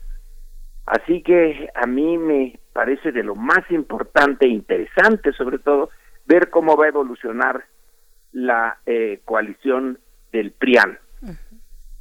Eh, otro punto interesante es que el presidente que dijo que está feliz, feliz, feliz con el resultado electoral, pues es em, ver eh, desde un punto de vista distinto de la oposición. La oposición dice que estar feliz de que no eh, logró la mayoría calificada de 66% más uno y que por lo tanto ya no va a poder modificar la constitución para seguir adelante con sus proyectos. Eh, el presidente dice, pero si nunca tuvimos esa eh, mayoría eh, calificada, pero sí vamos a mantener la mayoría, la mayoría simple del 50% más uno. Y con eso vamos a conseguir que el presupuesto, el presupuesto anual, que es facultad de los diputados, se eh, elabore y se acepte su gasto tal y como nosotros de la izquierda eh, lo queremos. Así que esta proclamación de victoria de ayer en los periódicos, en los noticieros, de que los dos decían estar muy eh, contentos, los voceros de los dos bandos, el presidente eh, y los voceros oficiales y oficiosos de la coalición. Ganamos, decían eh, todos. Aquí por donde yo vivo en Contreras, por una serie de razones, de en el entorno inmediato, pues había eh, una cierta felicidad de parte de los adversarios de Morena. Pero en realidad el Congreso eh, queda en manos de los del López Obradorismo con la ayuda de sus amigos y este es un punto bien eh, peliagudo. El PT bueno el eh, Partido del Trabajo más o menos ahí la lleva pero el Partido Verde que es el otro aliado de el eh, de Morena es realmente un aliado muy poco presentable. No lo veo yo como un aliado peligroso, porque ni modo que el verde vaya a eh, eh, tomar eh, el control de Morena, como sí pienso yo a veces que el PAN va a irse apropiando del PRI, pero es un partido impresentable, no tiene, no tiene realmente ningún ninguna espina dorsal, algo que lo haga distinto y eh, le dé identidad. Puede estar, y ya lo hemos demostrado muy bien, puede ser aliado del PRI, puede ser aliado del PAN, eh, en contra de Morena y ahora aliado de Morena. Bueno, lo único que uno puede decir es que tiene una capacidad para irse con el que gana eh, o estar con el campeón hasta que pierde, pero eso contamina un tanto el elemento uno de los elementos centrales de Andrés Manuel López Obrador y de su movimiento, que es un, eh, un cuadro de valores, un cuadro ético. El verde no tiene ética de ninguna especie.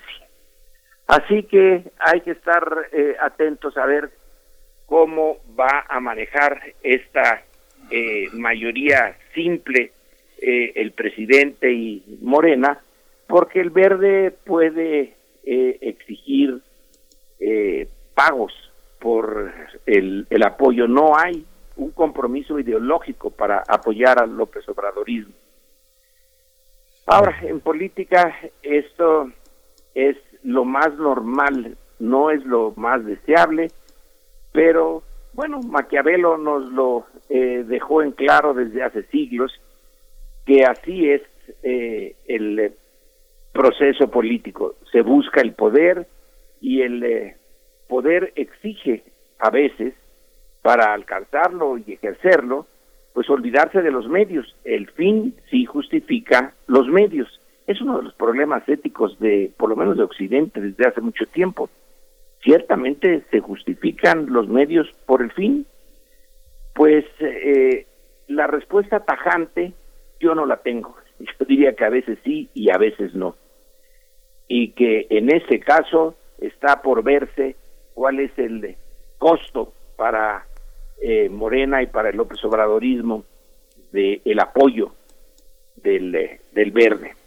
Entonces eh, tenemos las dos grandes fuerzas con el movimiento ciudadano en medio, que es otro fenómeno un tanto peculiar, porque no tiene tampoco una ideología. no eh, puede ser lo mismo de derecha, de centro que de izquierda. Va a ser eh, interesante ver cómo se mueve. Hasta ahora había estado muy, muy eh, ligado a la coalición anti-López Obradorista. Bueno, a lo mejor sigue por ese camino y entonces le da un peso que en este momento por sí misma esa coalición no tiene. Y otro punto realmente importante es la Ciudad de México, aquí donde estamos nosotros.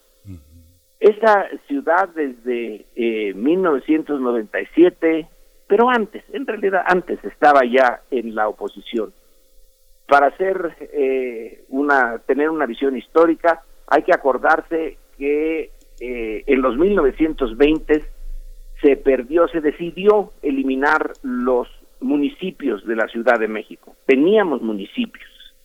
Lo que ahora son delegaciones, bueno, no corresponden exactamente a las delegaciones actuales, pero eh, había un gobierno municipal. Y fue el temor a cómo votaran esas delegaciones, que conste que en esa época eh, el voto no tenía mucho sentido, porque las votaciones estaban decididas de antemano y por el uso de quien tenía la fuerza pero de todas maneras eran importantes. Entonces se decidió que mejor se eliminaban los municipios, se centralizaba todo y quedaba eh, todos los estados más la Ciudad de México con una em, eh, legislación electoral y, política aparte. Bueno, volvieron ahora los municipios en llamadas alcaldías. Y pues se consideraba que este era uno de los bastiones de Morena. Y sin embargo, en esta ocasión eh, tenemos una división clarísima, es la, es, quizá en la Ciudad de México se ve, es un microcosmos de la división eh, que hay entre los dos eh, Méxicos, el México más reacio a cambiar, el más conservador, y que tiene una base económica mucho mejor que el otro México que sí está dispuesto a apoyar el cambio. Viendo el mapa de la Ciudad de México, alguien dice, pues nada más falta levantar aquí el muro de Berlín, porque tenemos una ciudad eh, claramente dividida y no es exactamente, no corresponde a la eh, riqueza de las delegaciones, pero más o menos las que son más, eh, las que están más bollantes, pues se fueron por el lado del PRIAN y las otras por el lado eh, del López Obradorismo. Es una explicación muy sencilla esta, debe de haber algo más. No sé hasta qué punto se le cobró a, a Morena lo de eh, la línea 12 del metro. Eh, me es imposible y yo creo que solamente unas eh, buenas encuestas podrían dar alguna respuesta a esto. Pero bueno, puede ser una de las explicaciones. La otra la dio también ayer Andrés Manuel Obrador, que tampoco me queda eh, muy claro. Dice, aquí en la Ciudad de México se concentran, se concentran eh, los medios de comunicación y que son abiertamente antimorenistas, que están en contra de nosotros, dice Andrés Manuel, y mete eh, incluso a The Economist eh, y sí, es probable que The Economist se lea más en la Ciudad de México que en cualquier otra parte, pero yo creo que lo leen muy pocos, porque entre otras cosas cuesta mucho. Yo estoy suscrito al Economist y sí, lo resiento el, el precio de la suscripción. Eh, además, eh, la prensa extranjera es marginal en la eh, conformación de la opinión popular, puede que no en la de las élites, ahí sí el eh, Financial Times, Washington Post, New York Times, etcétera, sí tienen peso, pero no The Economist. Así que eh, habrá que darle vueltas a esto de la pérdida de Morena en la Ciudad de México, otros podrán decir, hay que darle vueltas a la ganancia, ¿cómo es que ganamos para eh, replicar la victoria que tuvimos en la Ciudad de México en el resto del país. Bueno, ahí sí, eh, cada quien con eh, sus intereses. pero de que la ciudad se dividió, se dividió. Y esto lleva a una reflexión más, esa es para los que eh, nos sentimos identificados con eh, Morena, yo creo que ese partido no ha hecho su tarea. Por lo menos aquí en la Ciudad de México yo no veo un partido, vamos a usar esa palabra que es medio, eh, dice mucho y dice nada, vibrante. O sea, que esté trabajando y que esté en contacto con eh, la eh, las necesidades de la población y sí veo que eh, el, el PAN ya, ya aceptó bien los los procedimientos de, de del PRI ahí encuentra uno a la persona que en barrios relativamente de clase media baja, pues regalaron los tinacos eh, y el rotoplas tuvo su eh, papel en una eh, aquí en, en Tlalpan en una creación de muy reciente de este colonia no el delegado no dejó que se pusiera un cableado para tener eh, eh, televisión por cable y en, en el PRIAN prometió y lo logró sin ser el gobierno de la delegación. Les puso el cable. Bueno pues eso ya le dio un margen de buena voluntad de los votantes de ahí que eh, explica en parte su victoria. O sea se están moviendo con eso con dar cosas y servicios que los gobiernos morenistas no dieron. Así que eh, hay que repensar la Ciudad eh, de México, que quizás sea el centro más complejo de la vida eh, política mexicana, nada fácil de, de analizar, pero por lo que veo muy independiente en su eh, visión del mundo y en su capacidad de acción. Pero bueno, esas son algunas de las observaciones a bote pronto de las elecciones. Creo que necesitamos tener ya muy, muy, muy claro cómo va a quedar la Cámara de Diputados, que es lo central, aunque es espectacular el, la ganancia de Morena en los gobernadores. Después de todo este gobierno y este sistema político siguen muy centrados en el eh, en la autoridad que está aquí en, en eh, tiene su sede en la Ciudad de México y el Congreso es bien importante. Por el momento, sí, eh, es lo que tengo. No, bueno, digo, es, es, es muy amplio, pero fíjate, Lorenzo, que en las votaciones del domingo, mucha gente, yo iba a la Ciudad de México, mucha gente con la que me topaba en la mañana que identifico claramente con un perfil pues conservador, de derecha, panista, casi casi me este pasaban con una prisa, parecía que regalaban algo, iban a votar.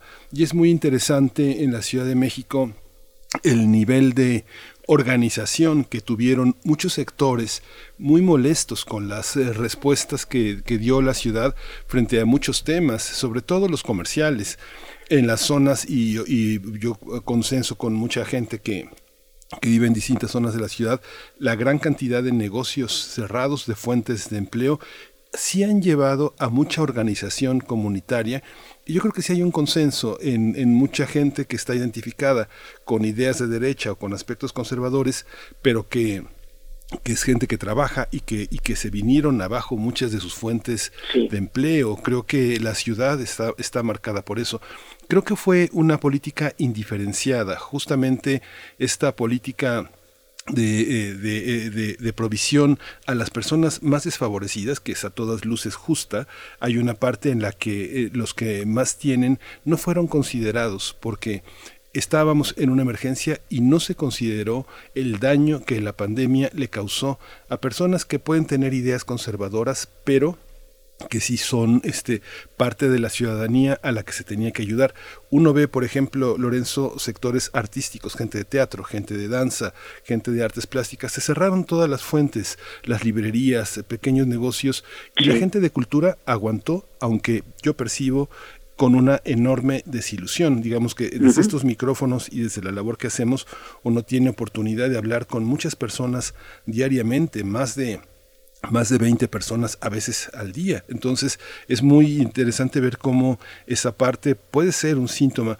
Ahora, lo que decía Peña Nieto de la corrupción naturalizada, yo no creo, por supuesto, que eso sea una definición de los mexicanos, pero sí creo que la gente ante la necesidad pospone un poquito sus ideales y si no ofreces alternativas a la persona que vivía del huachicol o que vive de ciertas corrupciones, este no no sobrevive, o sea, se muere. Entonces, yo creo que esta parte de que la gente que favorece la corrupción tampoco es tan cierto. Lo que pasa es la sobrevivencia se parece a una actitud eh, corruptora y, corrupta, ¿no?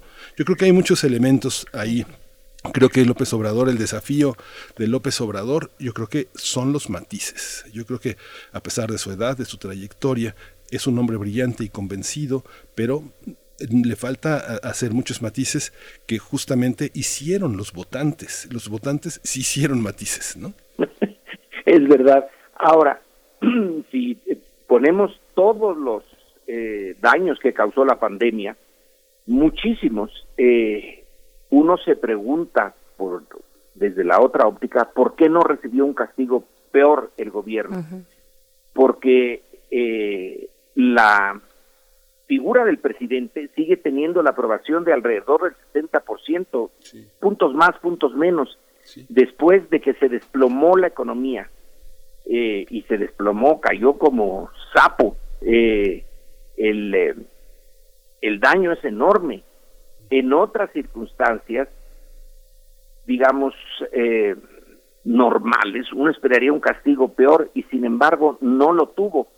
En la Ciudad de México es donde más se sintió ese, ese castigo, pero en el conjunto, eh, Miguel Ángel, tú pones mucho el énfasis y está bien, que tienes toda la razón, los daños que le causó a este, eh, a varios grupos sociales que tuvieron que cerrar su peluquería, su florería, eh, que tuvieron que buscar otras eh, formas y algunos las encontraron, ¿eh? en los pequeños comercios en donde yo vivo hay algunos pequeñísimos comerciantes que florecieron trayendo las cosas a la casa en vez de esperar que de la casa se fuera a comprar a su establecimiento. Pero en el conjunto no tuvo un efecto tan eh, grande como hubiera podido ser eh, en otras eh, circunstancias. Cierto, hay un montón de variables que tendremos que ir viendo poco a poco. Ahorita apenas es el, el análisis a bote pronto. Pero bueno, una reflexión más última. Alguien dijo, bueno, nos acercamos a la normalidad democrática. Eh, se pierde en algunas partes, se gana en otras partes, esta es ya una democracia normal. Y yo pensé, eh, pues es anormal que en México se viva una democracia normal, porque lo que teníamos, de dónde venimos, es de una experiencia en materia de democracia muy pobre, muy negativa. Y si esto de eh, no usar la fuerza, usar eh, las elecciones para demostrar tu apoyo o tu disgusto, pero sin violencia por la vía institucional eh, y dividir tu voto, tenemos que ver eso del voto dividido, ver el trabajo de los partidos, algunos trabajaron más, otros trabajaron menos. Todo eso sí es parte de una normalidad eh, de democracia política, pero era absolutamente anormal hace muy poco tiempo. Entonces, quizá esa es una reflexión positiva de mi parte. Poco a poco nos vamos metiendo en la normalidad democrática. En lo político, en lo social, todavía nos falta un montón. Bien, pues Lorenzo Meyer, como siempre, muchas gracias. Nos quedamos después también. Bueno, por supuesto, todo está por verse o mucho está por verse, pero si se empiezan a plantear los caminos y, jalando esos hilos, pues de esta de esta maraña que, se esclarece con las elecciones, eh, hay que ver cómo queda, eh, qué, le depara a, Claudia Sheinbaum como una de las figuras presidenciales también. Sí, por supuesto, y también, bueno, acá en la eh, en la audiencia nos escriben con respecto a estas consideraciones de seguir viendo o no o ya separar como entidades antagónicas eh, que fueron en su momento en antagonismo histórico entre el PRI y el PAN, esta idea del PRIAN, pues hoy hay una investigación judicial que revela esta alianza eh, eh, de confirmarse pues la investigación eh, en torno a la reforma energética de Enrique Peña Nieto y las alianzas que se hicieron, pero por acá nos hablan, se van hasta atrás, se van hasta el Fobaproa, por ejemplo, R. Guillermo dice, viene desde la época de Salinas, de Gortari y Cedillo.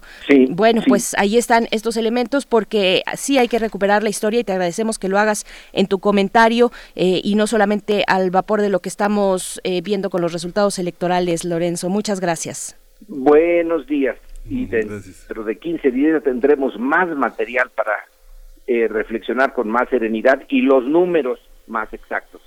Así es, muchísimas gracias. En 15 días nos encontramos. Ya queremos queremos que pase el tiempo, queremos saber que es que sí hay una incógnita ahí sobre la Ciudad de México. Gracias, Lorenzo Meyer. Muy buen día.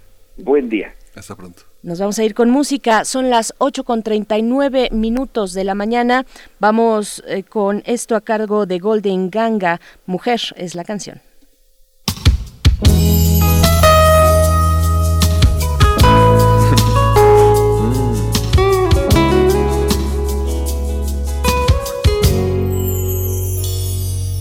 Comienza un día glorioso para ti para que puedas ver tus sueños realizados, para que luches por lo que siempre has amado.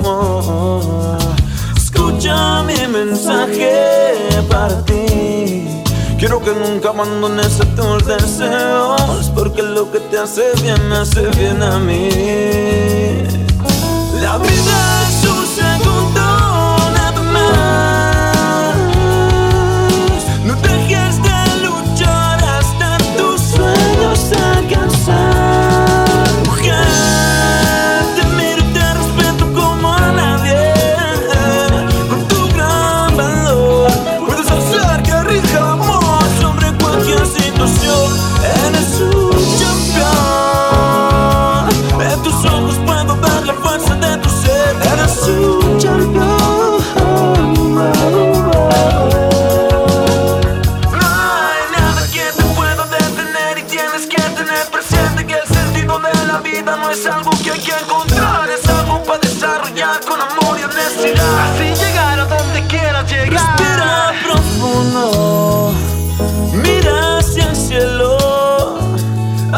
aprecia tu entorno.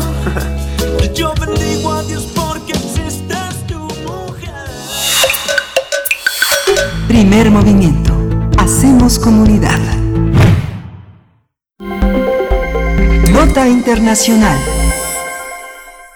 El gobierno de Nicaragua, encabezado por Daniel Ortega, ordenó en los últimos días la detención de candidatos opositores que se suma al asedio presidencial contra medios de comunicación, lo que ha provocado tensión al interior del país y generó descontento en la comunidad internacional. Primero fue el arresto domiciliario de la figura opositora eh, eh, Cristiana Chamorro, hija de la expresidenta Violeta Chamorro, quien derrotó en 1990 a Ortega en las elecciones presidenciales. En tanto, el aspirante a la presidencia de ese país, Arturo Cruz, fue retenido eh, este sábado, el sábado pasado, en el Aeropuerto Internacional Augusto Cesandino de Managua, cuando regresaba, regresaba de una gira por los Estados Unidos. Es el cuarto aspirante opositor apresado cuando faltan cinco meses para las próximas elecciones, Miguel Ángel. Sí, desde 2018 Daniel Ortega impulsó medidas contra medios de comunicación, periodistas y activistas opositores. En los últimos días, el Consejo Supremo Supremo Electoral anunció que prohibiría las candidaturas de opositores que hayan participado apoyando un golpe o intento de un golpe de Estado y les negaría el registro a los participantes en actos terroristas como por ejemplo cualquier intento de manifestación. Asimismo, diversos medios de comunicación tuvieron que suspender su labor informativa tras los problemas económicos y técnicos originados por la opresión del régimen de Nicaragua. Incluso más de 60 periodistas se han exiliado y las nuevas oficinas del diario El Confidencial fueron allanadas por segunda vez por la policía y se llevaron todos los equipos. Vamos a conversar sobre este asedio del régimen de Daniel Ortega contra sus opositores y la prensa en Nicaragua. Hoy está con nosotros la maestra Selene Romero Gutiérrez. Ella es profesora del Centro de Relaciones Internacionales de la Facultad de Ciencias Políticas y Sociales de la UNAM. Eh, eh, maestra Selene Romero, bienvenida esta mañana Primer Movimiento. Gracias por estar con nosotros. Muchas gracias a ustedes por la invitación. Muy buenos días. Muy buenos días, maestra Selene Romero, bienvenida. Pues bueno, eh, preguntarle qué, qué, elementos se explican este momento político eh, en Nicaragua y eh, pues también un asomarnos a las características del gobierno de Daniel Ortega. Así es, bueno, pues ya sosteníamos conversaciones hace poco más de tres años, precisamente a partir de aquel abril ¿no? y mayo de 2018 a raíz de la decisión eh, pues unilateral, hay que decirlo así, porque las decisiones en Nicaragua han sido precisamente de carácter unilateral, ¿no? Del régimen en este sentido de reformar el sistema de seguridad social, ¿no? Para supuestamente sanearlo, en donde, bueno, pues tenemos una serie de recortes en las pensiones, aumento de las aportaciones, tanto para el sector, por ejemplo, privado, ¿no? Como para los trabajadores. Y se desatan una serie de protestas que permanecen evidentemente en el imaginario colectivo nicaragüense y también en el imaginario colectivo internacional a partir, por supuesto, de la alta represión que lleva el gobierno de Daniel Ortega, en donde pues se genera un saldo de más de 212 muertos según la Corte Interamericana de Derechos Humanos, aunque bueno, esta cifra puede variar, ¿no? Hablan también de, de miles de desaparecidos y como ya se señalaba en la introducción, bueno, pues esto subsume a Nicaragua en una profunda crisis política, con una sociedad altamente dividida y con una grave recesión económica debido a la crisis sociopolítica. Entonces, bueno, esto sumado, ¿no? Eh, eh, en el sentido de todo lo que se ha eh, realizado a partir de estos últimos días, la última semana, la primera es la detención, digamos, de Cristiana Chamorro, ¿no? Hay un allanamiento incluso en su casa, hay un arraigo domiciliario a partir de presentar una precandidatura, ni siquiera es candidatura.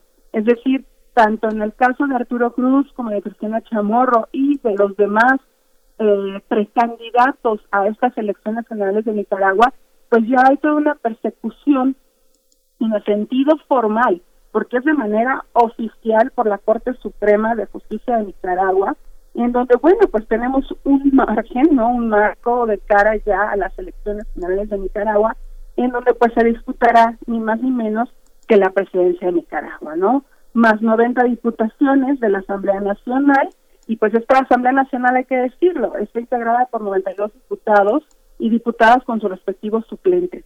Entonces, prácticamente se habla de ir por una mayoría, ¿no? Absoluta por el Frente Sandinista de Liberación Nacional, Además, bueno, de que también están en, disputa, en contienda eh, por esta elección general, pues 20 diputados al Parlamento Centroamericano.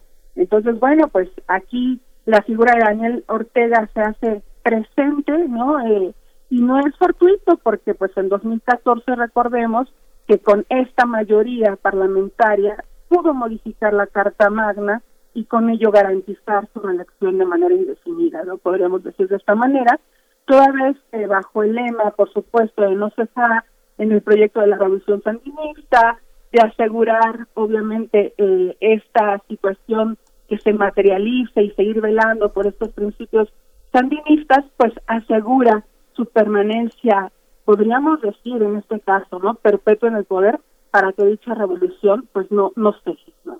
Entonces, bueno, pues ahí ya se mencionaba eh, eh, hacia la introducción precisamente que pues Daniel Ortega hacia 1985-1990, que fue su primer periodo de gobierno, pues pierde las elecciones precisamente ante la Unión Nacional Opositora, no eh, encabezada por esta coalición de 14 partidos, que lleva al poder a la presidenta Violeta Barrios de Chamorro, que es la madre de Cristiana Chamorro. En este entendido, bueno, pues si bien eh, Cristiana Chamorro Barrios eh, es una figura importante por ser hija de grandes personajes, ¿no? Como decíamos, la expresidenta y también, eh, eh, pues, Pedro Joaquín Chamorro Cardenal, que, bueno, pues fue director del periódico La Prensa y asesinado en 1978 durante la dictadura de Somoza, pues es prácticamente todo esta esto que recoge, digamos, para, para la oposición, para quienes están en contra del régimen de Daniel Ortega, pues una figura y una, una candidatura ideal, ¿no? En donde puede precisamente ser la coalición y la unión de toda la oposición, porque, bueno, pues recordemos nada más, eh, ni menos, ¿no? Que incluso en el propio eh, periodo de gobierno de, de Daniel Ortega hacia 2012, bueno, pues el propio padre de Cristiana Chamorro, pues es declarado héroe nacional de Nicaragua, ¿no? Y llamado por el público incluso mártir de las libertades públicas. Es decir, eh, llama mucho la atención, ¿no? Como una gran paradoja en el escenario precisamente de cara a estas elecciones, que con figuras tan representativas en la historia de Nicaragua, como Violeta Barrios de Chamorro, como eh, el propio Joaquín Chamorro Cardenal, ¿no?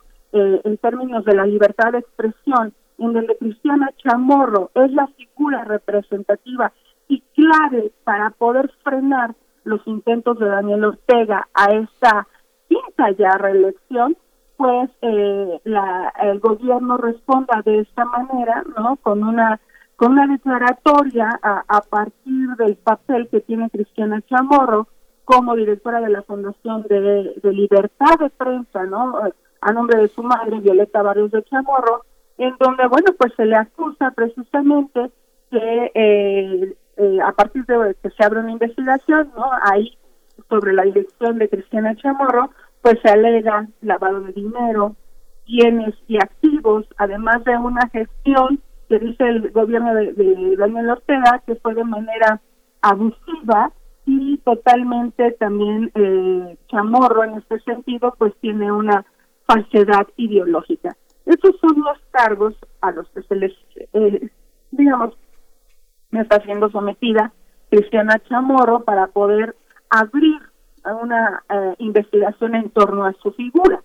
Si bien es importante, ¿no? Que la investigación abierta no va a descalificar eh, precisamente su candidatura, ya que, bueno, pues las personas bajo investigación no tienen prohibido postularse a ningún cargo público, la única forma de suspender precisamente el derecho político a ser electa, ¿no? En el caso de Chamorro, es mediante, mediante sentencia condenatoria, ¿no?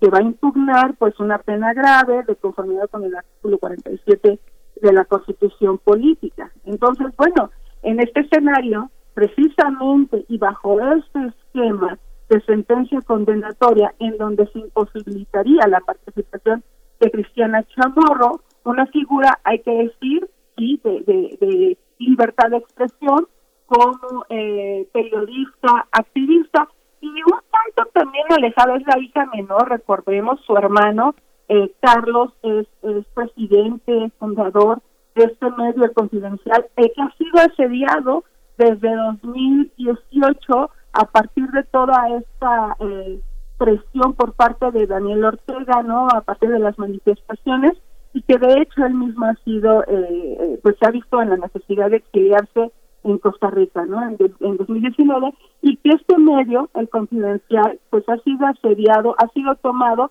lo que no ha impedido precisamente que siga en funcionamiento.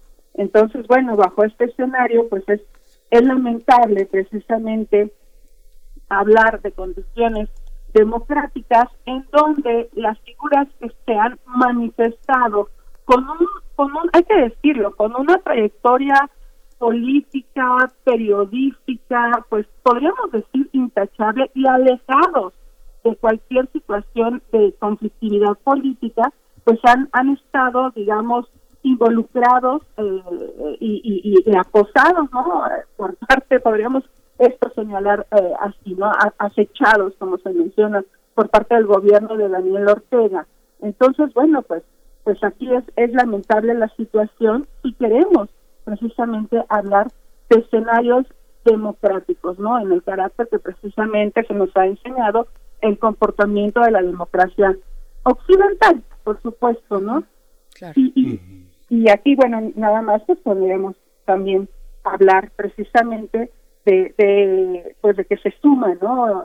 Evidentemente el, el, pues la detención de esta figura importante, embajador de Nicaragua en Washington durante el gobierno, incluso de Daniel Ortega, Arturo Cruz Tequeira, ¿no? Y que hasta el momento, pues su condición es, pues sumamente, eh, pues eh, no no clara, ¿no? Hay que decirlo así, no no es clara. Se le investiga a él, ¿no? Por provocación, por, por proposición y conspiración para cometer menoscabo a la integridad nacional. Se ha mencionado así, ¿no? Un delito que decíamos es muy muy poco claro, ¿no? Y que es elaborado precisamente por el gobierno de Daniel Ortega mediante la ley 1055, la, la ley que reza, ¿no? Ley de defensa de los derechos del pueblo, la independencia, la soberanía y autodeterminación para la paz. Y llama la atención aquí también el, el hecho de quitar y cortar totalmente la presencia de otros partidos, como el Partido eh, Regeneración Democrática, ¿no? Y también el Partido Conservador. Es muy interesante ver cómo, por ejemplo, muchos colegas que están en Panamá y en El Salvador han apoyado a la gente del Confidencial y de esta semana y al canal 100% Noticias que pues tienen la, la, expertise, la experiencia muy fuerte de transmitir desde la selva, desde cuevas. Prácticamente la frontera salvadoreña y, la, y, y, Panamá han sido como los, eh, los lugares desde donde transmiten, reciben señales de Internet. Esta parte contra la prensa, bueno, hay que decir que este, en el caso del confidencial, en las, en la redacción instalaron una especie como de maternidad, un centro de atención a personas embarazadas y en el caso del canal de 100% Noticias instalaron un centro para la atención de drogadicción y alcoholismo. Esta manera que ha tenido este gobierno eh, de, eh, de, enmascarar toda esta situación de represión que no es nada nueva en Centroamérica. Así han actuado desde los años 80. La represión a la prensa ha sido así. Lo que sorprende es toda la gente que todavía está involucrada con Ortega en esta Nicaragua que, que no es pequeña, que es grande y que tiene varios municipios que, que presiden personas que en su momento estuvieron luchando por la democracia, ¿no? Es eh, como lo percibe, maestra. Totalmente, totalmente de acuerdo. E, estas notas eh, en términos del asedio, sobre todo a una libertad elemental en términos de los derechos humanos como la libertad de expresión, pues no son visibilizadas. Y dentro del discurso evidentemente oficial eh, de Ortega y aquello que pulula también con sus, sus simpatizantes, pues es eh, eh, todo este en materia, digamos, de avance social que ha tenido el gobierno de Ortega, como la educación y la salud públicas, ¿no? Todos estos servicios básicos que han sido altamente subvencionados, ¿no? Para los sectores populares, eh, la constante mejora en infraestructura, eh, toda esta cuestión de, de, pues, producir alimentos propios para el pueblo nicaragüense, ¿no? No, no, prácticamente en un discurso internacional, pues romper con esta dependencia alimentaria y tratar de mantener una soberanía alimentaria, eh, la prohibición de siembra de alimentos transgénicos, todo esto se, se, se, manifiesta de manera muy muy latente y no se nos olvide también, ¿no? Todo este quizá bonus discursivo, hay que señalarlo así, todavía preexistente a partir de la revolución sandinista, que decíamos, ¿no? Desde conversaciones pasadas y demás, pues de revolución sandinista tal parecería que nada más te del nombre, ¿no? Y, y en términos de praxis, como este has hecho, pues, pues no queda absolutamente nada. Y que además las políticas sociales, pues dependen mucho también de, del insumo que se tenga a partir de, de la renta, ¿no? Por, por las, eh, pues sí, por, por la exportación todavía de, de materias, de bienes, ¿no? Primarios y, y, de, y de la disposición y demanda en el mercado internacional. Todo ello se da a una subvención social, por supuesto, pero que en, en el sentido estricto, por ejemplo, esto que se está mencionando de las sedes de todos estos centros periodísticos críticos, ¿no? Críticos en el sentido de observancia de la realidad regional, nacional e internacional y críticos sobre todo al gobierno de Nicaragua, pues se ha encargado precisamente esta, esta Nicaragua de Daniel Ortega y evidentemente sus aliados simpatizantes, pues de invisibilizarlo y más bien de resaltar lo otro. Además de que, bueno, en términos discursivos, pues también se resalta muchísimo la, la presencia eh, imperialista, ¿no? Con este eh, monto se, se lleva a cabo la declaratoria imperialista de Estados Unidos en la región, en Nicaragua sobre todo, y de ahí que incluso el partido, eh, pues sí, de Restauración Democrática haya sido eh, suspendido para estas elecciones a partir de la intervención que se mencionaba del embajador estadounidense con candidatos proclives precisamente a los intereses de Estados Unidos en detrimento de los intereses del pueblo de Nicaragua. Entonces, esto es un, un, discurso que evidentemente pues pues no sanea para nada, al contrario, nubiliza, ¿no? Eh, eh, distorsiona la realidad y el proceso que debe de vivir un país eh, que se caracterice o que se abrogue, ¿no? Por ser democrático. Faltando además todavía cinco meses por delante para las próximas elecciones, pues así se ve de complejo el panorama para Nicaragua. Maestra Selene Romero Gutiérrez, profesora del Centro de Relaciones Internacionales de la Facultad de Ciencias Políticas y Sociales de la UNAM. Ojalá tengamos oportunidad de darle con usted seguimiento a esto que ocurre en Nicaragua y bueno, pues le deseamos muy buen día, agradecemos esta participación. Muchísimas gracias y muy buen día a ustedes y a toda la audiencia. Muchas gracias. Pues con esto despedimos también a la radio Nicolaita que nos acompaña desde las 8 de la mañana y que la acompañamos hasta las 9 que están a punto de dar en este momento. Muchas gracias. Nos escuchamos mañana. Quédese aquí en primer movimiento. Regresamos en unos par de minutos. Síguenos en redes sociales. Encuéntranos en Facebook como Primer Movimiento y en Twitter como arroba PMovimiento. Hagamos comunidad.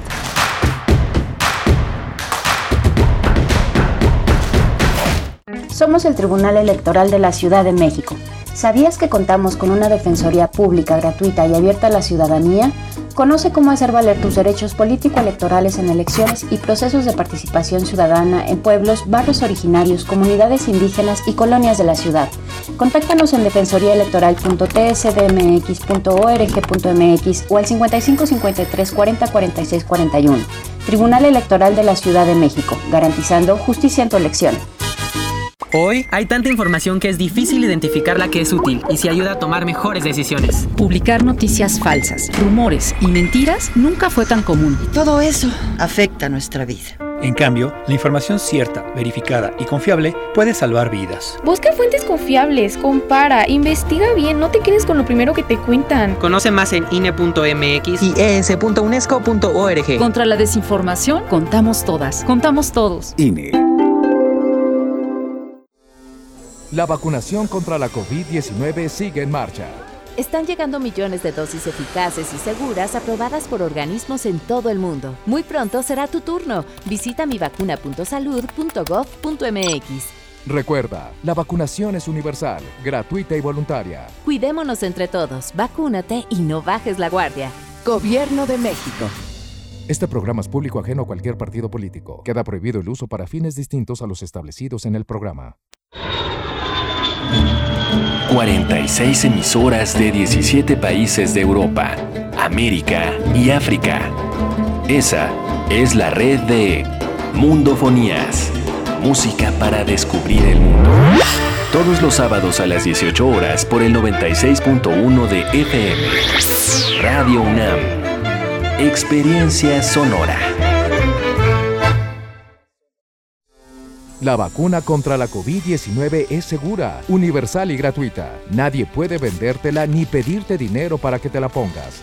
Si necesitas denunciar a una persona servidora pública, visita sidec.funcionpublica.gov.mx o llama al 911. Cuidémonos entre todos. Vacúnate y no bajes la guardia. Gobierno de México. Este programa es público ajeno a cualquier partido político. Queda prohibido el uso para fines distintos a los establecidos en el programa. La ciencia que somos. La ciencia que somos. Iberoamérica al aire. Conoce la voz de la ciencia a través de cápsulas, reportajes, entrevistas y reportes en vivo. Viernes de 10 a 11 horas por el 96.1 FM. O sigue nuestra transmisión live y consulta nuestro podcast radiopodcast.unam.mx. Que somos. Iberoamérica al aire. una coproducción de Radio UNAM y las direcciones de divulgación de la ciencia y de las humanidades.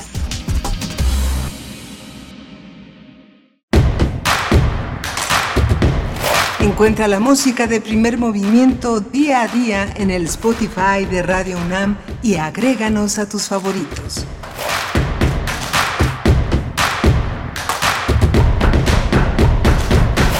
Hola, buenos días. Ya son en las 9 de la mañana con 3 minutos, una mañana ya sin spots, donde las horas pues son más largas en, para la información de aquí en primer movimiento. Estamos en la tercera hora de primer movimiento. Le damos la bienvenida a nuestro equipo. Socorro Montes está en, la, en el control de la cabina. Está Violeta Berber, hoy a cargo de la orquesta en la asistencia de producción. Frida Saldívar en la producción ejecutiva y Berenice Camacho en la conducción allá en la cabina. Aquí en cabina, como si fuera la primera vez, les comentaba muy tempranito, se siente así, aunque no lo es, pero volvemos diferentes después de esta, eh, este largo, esta larga etapa de distancia, de sana distancia. Seguimos en sana distancia porque detrás del micro, del, del, del, espejo, detrás del, del cristal, bueno, como dices, está Violeta Berber, está Socorro Montes, nada más ellas con sana distancia y yo de este lado en compañía tuya, querido Miguel Ángel Quemain, pues eh, ya nos iremos turnando cuando llegue el momento, pero vamos poco a poco, decíamos, eh, como metiendo la punta del pie a, la tina para ver qué tan caliente está el agua, pues esperemos que, continúe templada y hay que seguir cuidándonos, esto lo hacemos con mucha precaución eh, y bueno, con un panorama de vacunación que va avanzando en, en todo el país. Sí, ¿cuál turnando? Ya estaremos juntos los dos ahí, nada, nada de turnos. Pero todavía estamos lejos. Y la hipótesis que tengo, que espero que no se cumpla, es que el semáforo verde era electoral y que eh, habrá que tener, conservar las medidas todavía hasta el 24 de junio.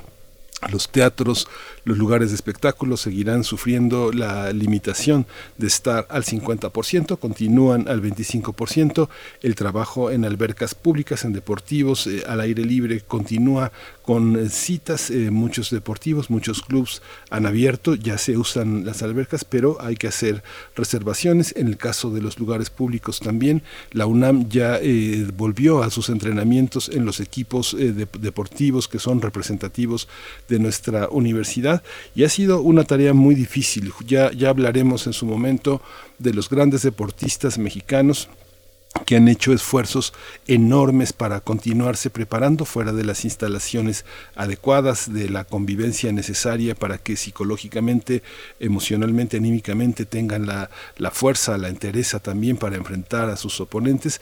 Bien está en, ciernes la, la, Olimpiada y será una prueba muy, muy importante para nuestros, eh, para nuestros deportistas vacunados con distancias eh, importantes, normas de seguridad, pero bueno, todos los estamos todavía detenidos en esta todavía situación de, eh, de emergencia que ha tenido la hospitalización como el termómetro fundamental para medirle el agua, la temperatura a esta pandemia. Por supuesto. Y bueno, tenemos varios comentarios en redes sociales. Voy a dar lectura a algunos de ellos después de la charla que tuvimos con el doctor Lorenzo Meyer, que precisamente fue un análisis, sus consideraciones eh, de la elección del pasado domingo. Nos dice por acá, Leo, porque van en varios, en varios sentidos, por supuesto, es diversa la opinión de, nuestra audiencia. Rosario Durán Martínez dice, yo sí voté como castigo, no han hecho mucho para lo que se les contrató y vivo en, Metepec, donde ganó la coalición PRI-PAN-PRD. Eh, Daniel Manzano dice, buenos días, creo que tu análisis, Lorenzo, es bastante sesgado a los intereses del presidente López, igual que otros medios que lo critican. No se nota la diferencia, habría que ver de dónde vienen las bases que nutren a Morena y el PRD, se pregunta, del PRD, pregunta Daniel Manzano, de donde son muchos funcionarios de la 4T. R. Guillermo dice, quizás es bueno que Sheinbaum Imas, así lo pone, Sheinbaum-Imas, no esté en la carrera presidencial Creo que Sheinbaum me suena como a gigantes inmobiliarios conocidos, a Krause, Dayan, Zuckerman, Woldenberg, Alarraqui. Eh, gracias, R. Guillermo. Eh, Aerotecamac dice, tiene el mismo síndrome que López Obrador. Claro que hubo un daño. De no ser así, los partidos satélites de la 4T no hubieran recibido votos. Es probable que buena parte de esos no los hubiera recibido Morena.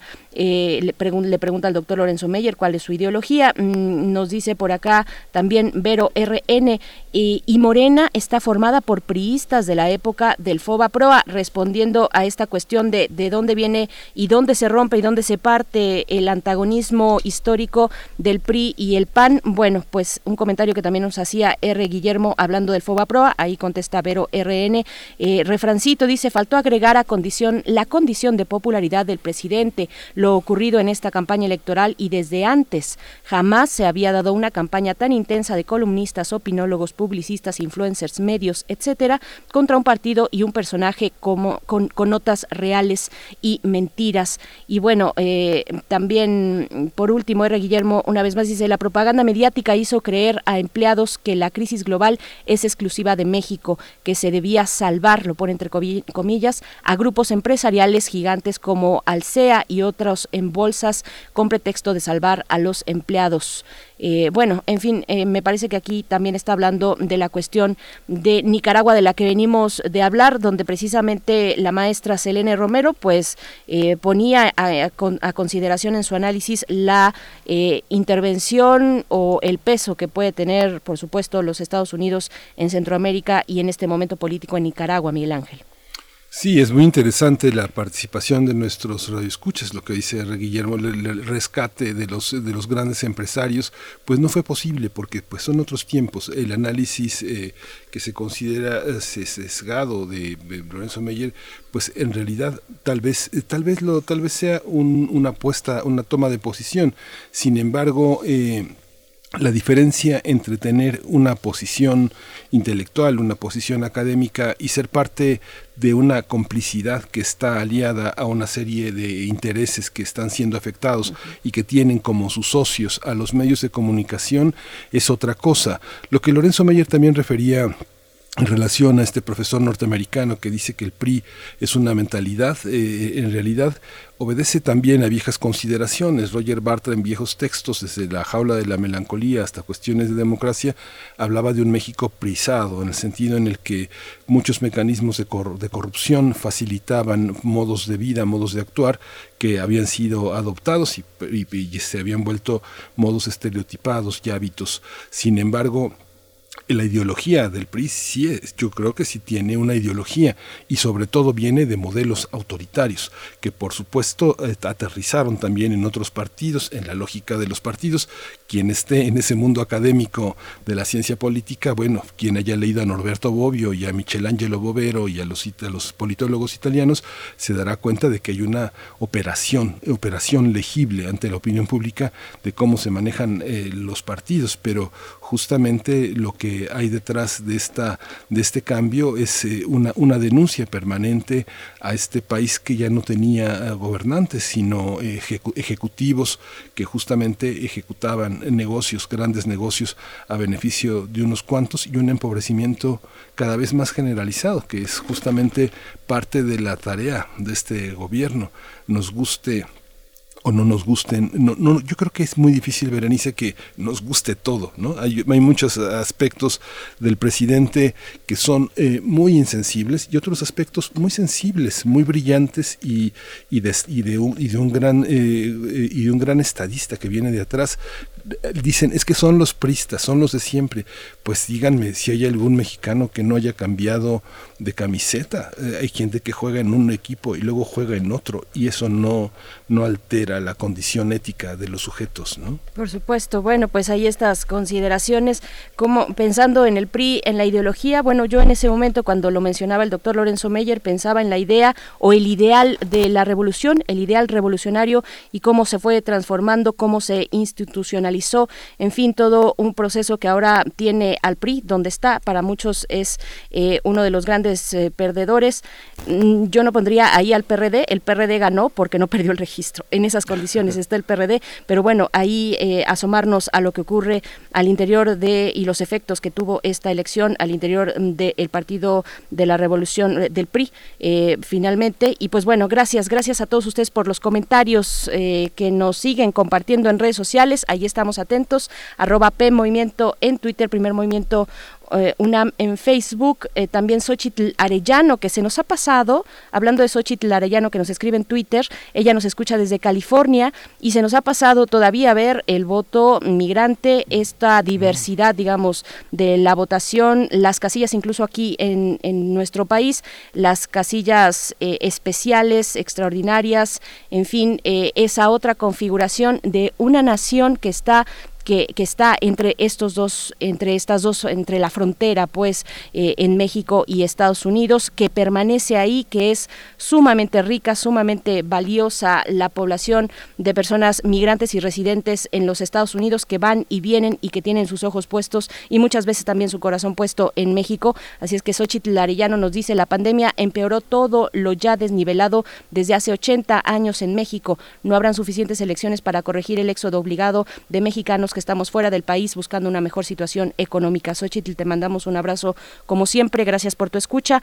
Vamos a ir con la poesía necesaria porque después tendremos en nuestra mesa del día eh, la charla con el maestro Juan Manuel Aguilar Antonio, investigador de CACEDE y doctorante de Relaciones Internacionales en la Facultad de Ciencias Políticas y Sociales y también el licenciado Carlos Luis, Carlos Luis Merino Ayala, licenciado en Relaciones Internacionales por la Universidad de las Américas en Puebla, colaborador también del Centro de Estudios sobre la Impunidad y la Justicia, eh, parte del equipo de investigación de CACEDE, porque CACEDE realiza un eh, estudio de amplio alcance con una convocatoria importante a eh, periodistas, a académicos, eh, a analistas con respecto a la cuestión de la seguridad pública, eh, el caso de la Guardia Nacional y estaremos hablando precisamente de los protocolos de uso de la fuerza en tareas de seguridad pública. Pues bueno, esto para la mesa del día, Miguel Ángel, pero antes la poesía necesaria para tomarnos un, un descanso.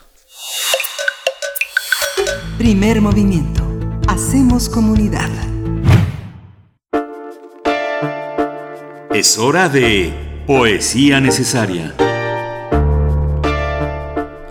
José Emilio Pacheco es la selección de esta mañana. Él nació eh, un 30 de junio, en junio de 1939 en Ciudad de México, así que vamos calentando los motores para su aniversario, para dar una revisión de la literatura y de la influencia de un escritor como José Emilio Pacheco, un escritor fundamental para la literatura mexicana y también, eh, bueno, que aborda con total eh, solidez y resolución varios géneros literarios, entre ellos la poesía. Así es que lo que les comparto esta mañana es el poema titulado Los elementos de la noche, José Emilio Pacheco, eh, en primer movimiento.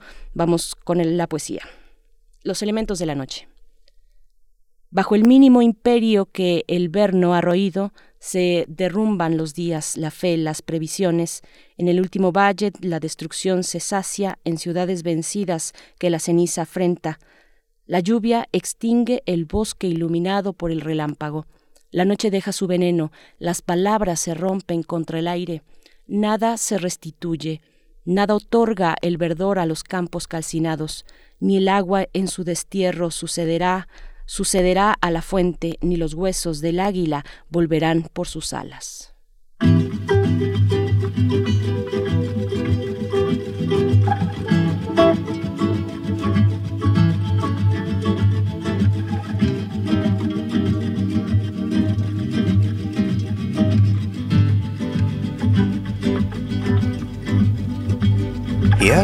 Mil años leí tu nombre. Nadie quiere pensar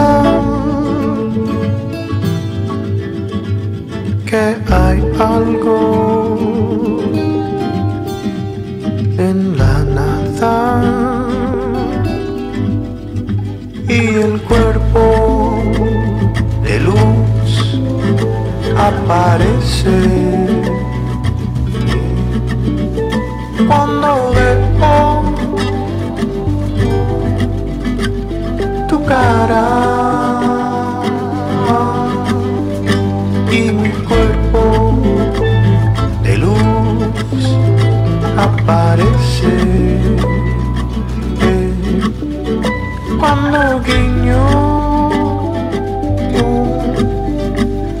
tu alma.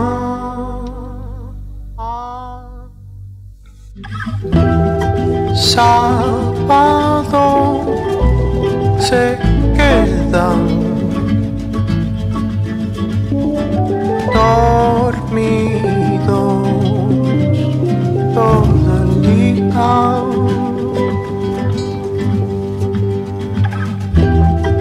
Sábanas de estrellas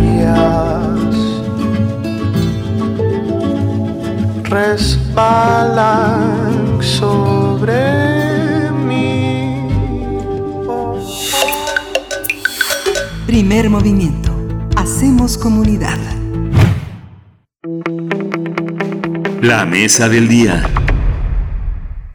Desde su creación en marzo de 2019, la Guardia Nacional ha sido criticada por organizaciones de la sociedad civil, centros de análisis e instituciones que preveían un desempeño deficiente en materia de seguridad pública, sobre todo en el ámbito del respeto a los derechos humanos, debido a su conformación por exagentes de la Policía Federal y de la Secretaría de la Defensa Nacional y la Secretaría de Marina. Algunos de los señalamientos son la no existencia y nula eficacia de los protocolos del uso de la fuerza, carencias de conocimiento de los miembros de la Guardia Nacional que formaban parte de Sedena o CEMAR y que no han sido instruidos en las tareas y procedimientos de una corporación civil, así como el uso del armamento que no es acorde con las tareas de seguridad pública. Por ello, el colectivo de análisis de la seguridad con democracia realizó un análisis de los protocolos y aplicación del uso de la fuerza de la Guardia Nacional que contempló el acceso de fuentes abiertas sobre los enfrentamientos y personas heridas y muertas con la participación de agentes de la Guardia Nacional, la Policía Federal, Sedena, CEMAR y de personas opositoras. Algunas de las conclusiones de este trabajo son que las Fuerzas Armadas y la Guardia Nacional tienen que mejorar las prácticas y protocolos sobre el uso de la fuerza letal, ya que no hay un comportamiento que predomine en las instituciones, lo cual es una señal eh, de que la capacitación no ha sido homogénea o que no todos los agentes la ponen en práctica. Vamos a conversar sobre los protocolos de la fuerza en tareas de seguridad pública en México con la creación de la Guardia Nacional y están con nosotros el maestro Juan Manuel Aguilar Antonio. Él es investigador de CACED y doctorante en Relaciones Internacionales de la Facultad de Ciencias Políticas y Sociales. Sus líneas de investigación han sido seguridad pública y nacional, política exterior y ciberseguridad. Maestro Juan Manuel Aguilar, gracias por estar aquí esta mañana en primer movimiento. ¿Qué tal? Muy buenos días, Miguel Ángel Berenice. Un placer estar con ustedes. Gracias, maestro Juan Manuel Aguilar, bienvenido. Por mi parte, yo presento al licenciado Carlos, Carlos, Luis Merino Ayala. Él es licenciado en Relaciones Internacionales por la Universidad de las Américas Puebla, donde es colaborador del Centro de Estudios sobre Impunidad y Justicia. Es parte del equipo de investigación de CACEDE en el proyecto Analizando Políticas de Seguridad Ciudadana y sus líneas de investigación corren sobre la seguridad nacional, el Estado de Derecho y las políticas públicas. Carlos Luis Merino Ayala, gracias por estar esta mañana con nosotros. Bienvenido. Muchas gracias, Berenice. Muchas gracias, Miguel Ángel, por, por el espacio.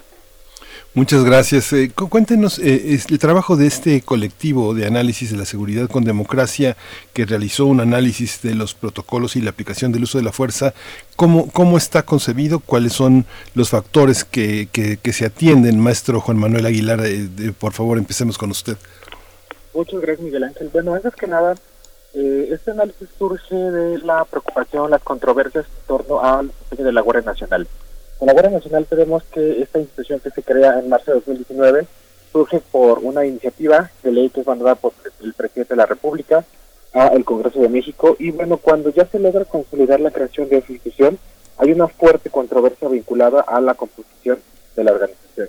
80% de los integrantes actualmente de la Guardia Nacional eh, de las filas de la Secretaría de la Defensa Nacional y la Secretaría de la Marina. Esto es importante citarlo en el contexto de que las instituciones de un ámbito castrense tienen una formación muy diferente a las instituciones que están diseñadas para tener la seguridad pública. En ese sentido, eh, se tienen severas dudas, se tienen muchos eh, aspectos a considerar en la parte de si los agentes están bien capacitados para enfrentar incidentes en los cuales sea necesario el uso de la fuerza. El uso de la fuerza va a hacer esta aplicación por parte de los agentes de seguridad pública cuando las medidas de acción de la contención de la población frente a un incidente ya se han acabado y en ese sentido se tiene que recurrir al uso por parte de la fuerza de estos agentes. Un ejemplo claro concreto, muy representativo en el contexto actual de seguridad de México, son los enfrentamientos de agentes de seguridad pública con el crimen organizado.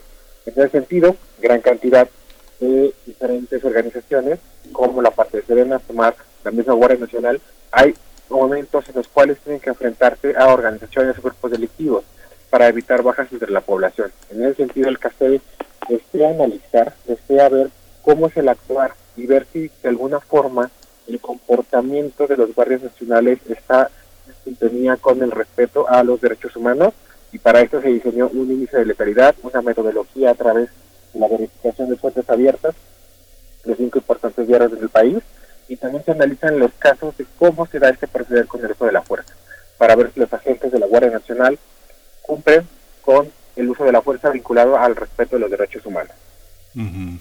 Uno cuando ve las críticas que se le han realizado a los miembros de la, de la, de la Guardia Nacional que vienen de la Policía Federal o de la Secretaría de la Defensa, a, veces pareciera que se le está considerando a los sujetos como portadores de una naturaleza ofensiva, letal o, eh, violenta. ¿Cómo, eh, cómo evitar eh, la relación entre los hábitos de trabajo, las prácticas institucionalizadas, las maneras de operar de acuerdo a los intereses de los propios jefes que estas personas tuvieron y el, las características personales de los, eh, de los colaboradores en estas fuerzas. Licenciado Carlos Luis Merino Ayala, ¿cómo incide esta, este factor?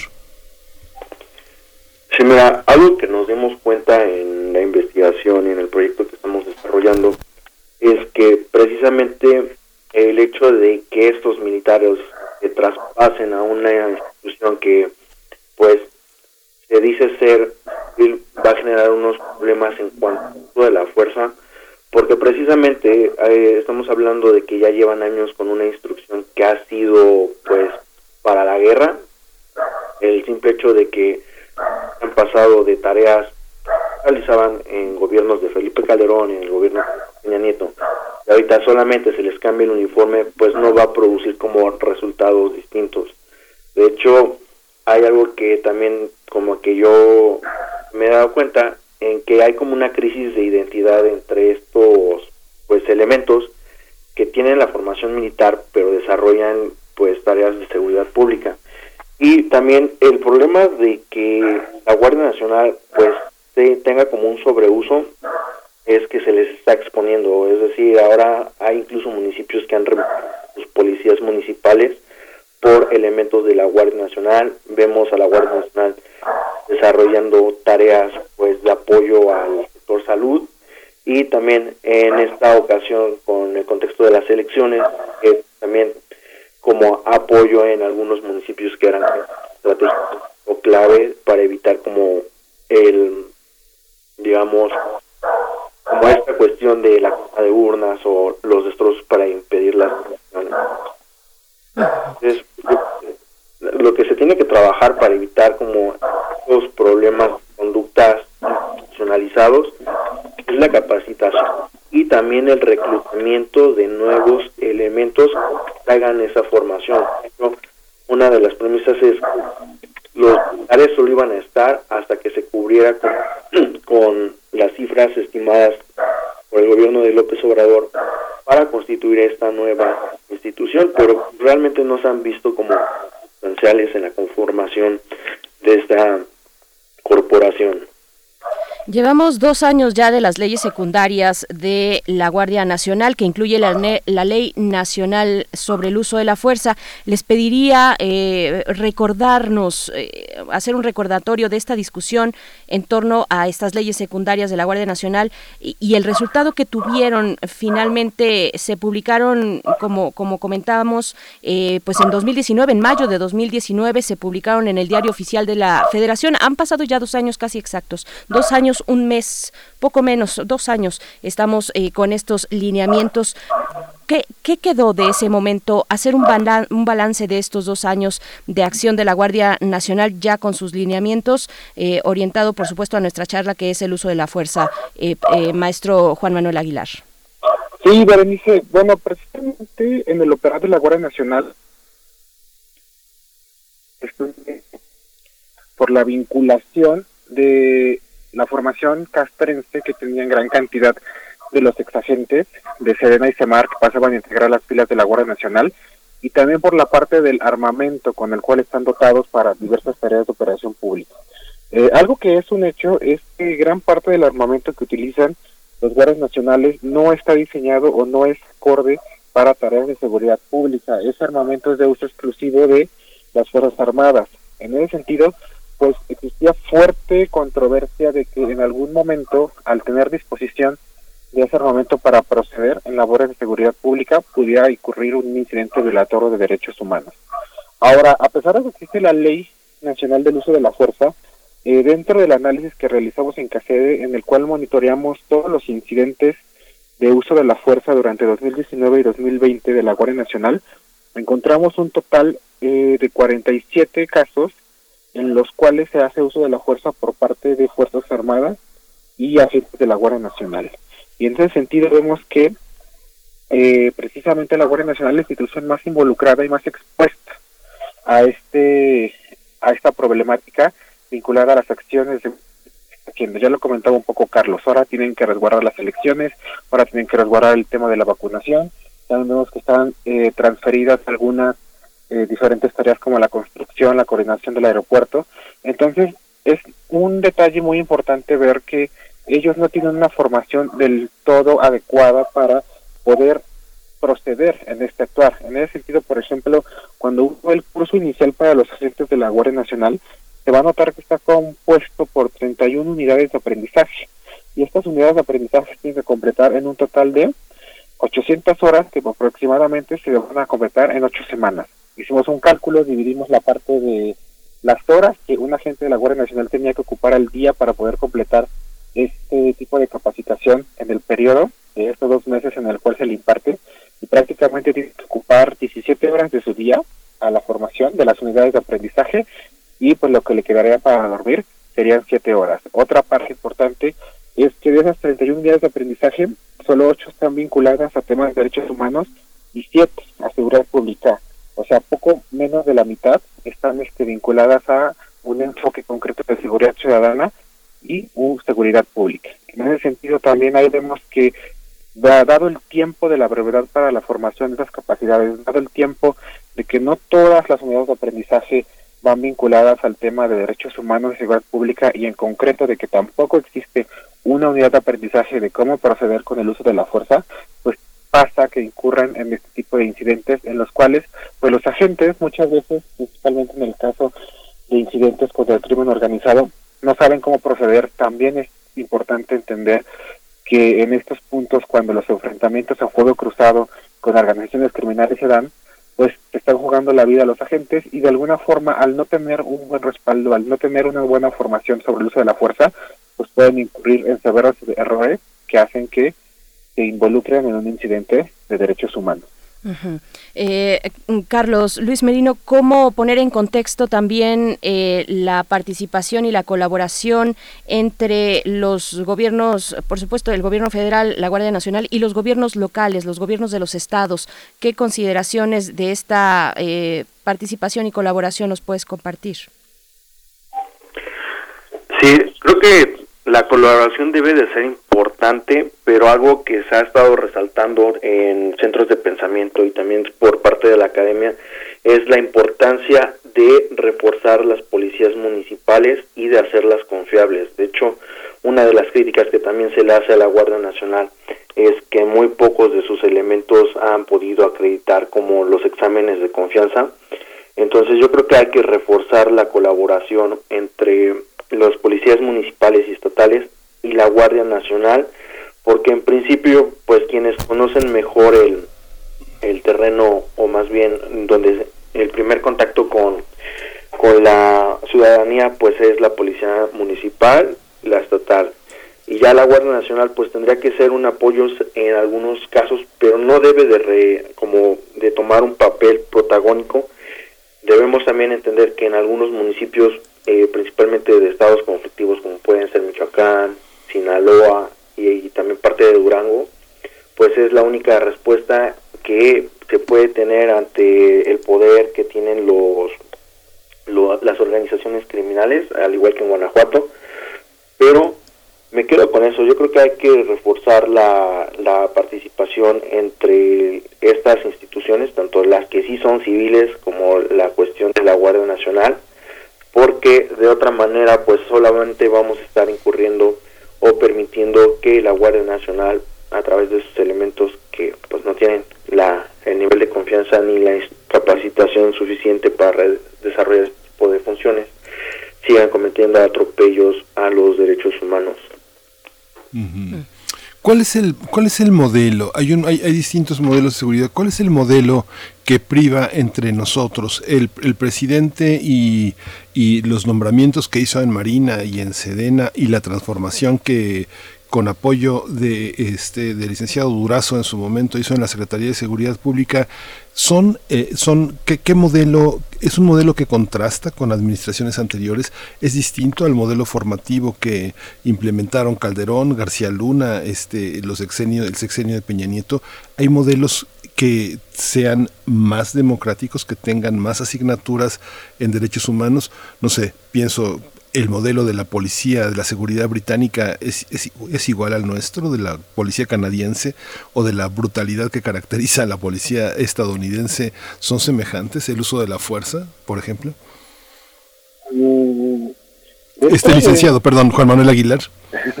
Este, de- dentro de debate es interesante eh, lo, lo- que planteas, Miguel, y esta parte del modelo de seguridad pública.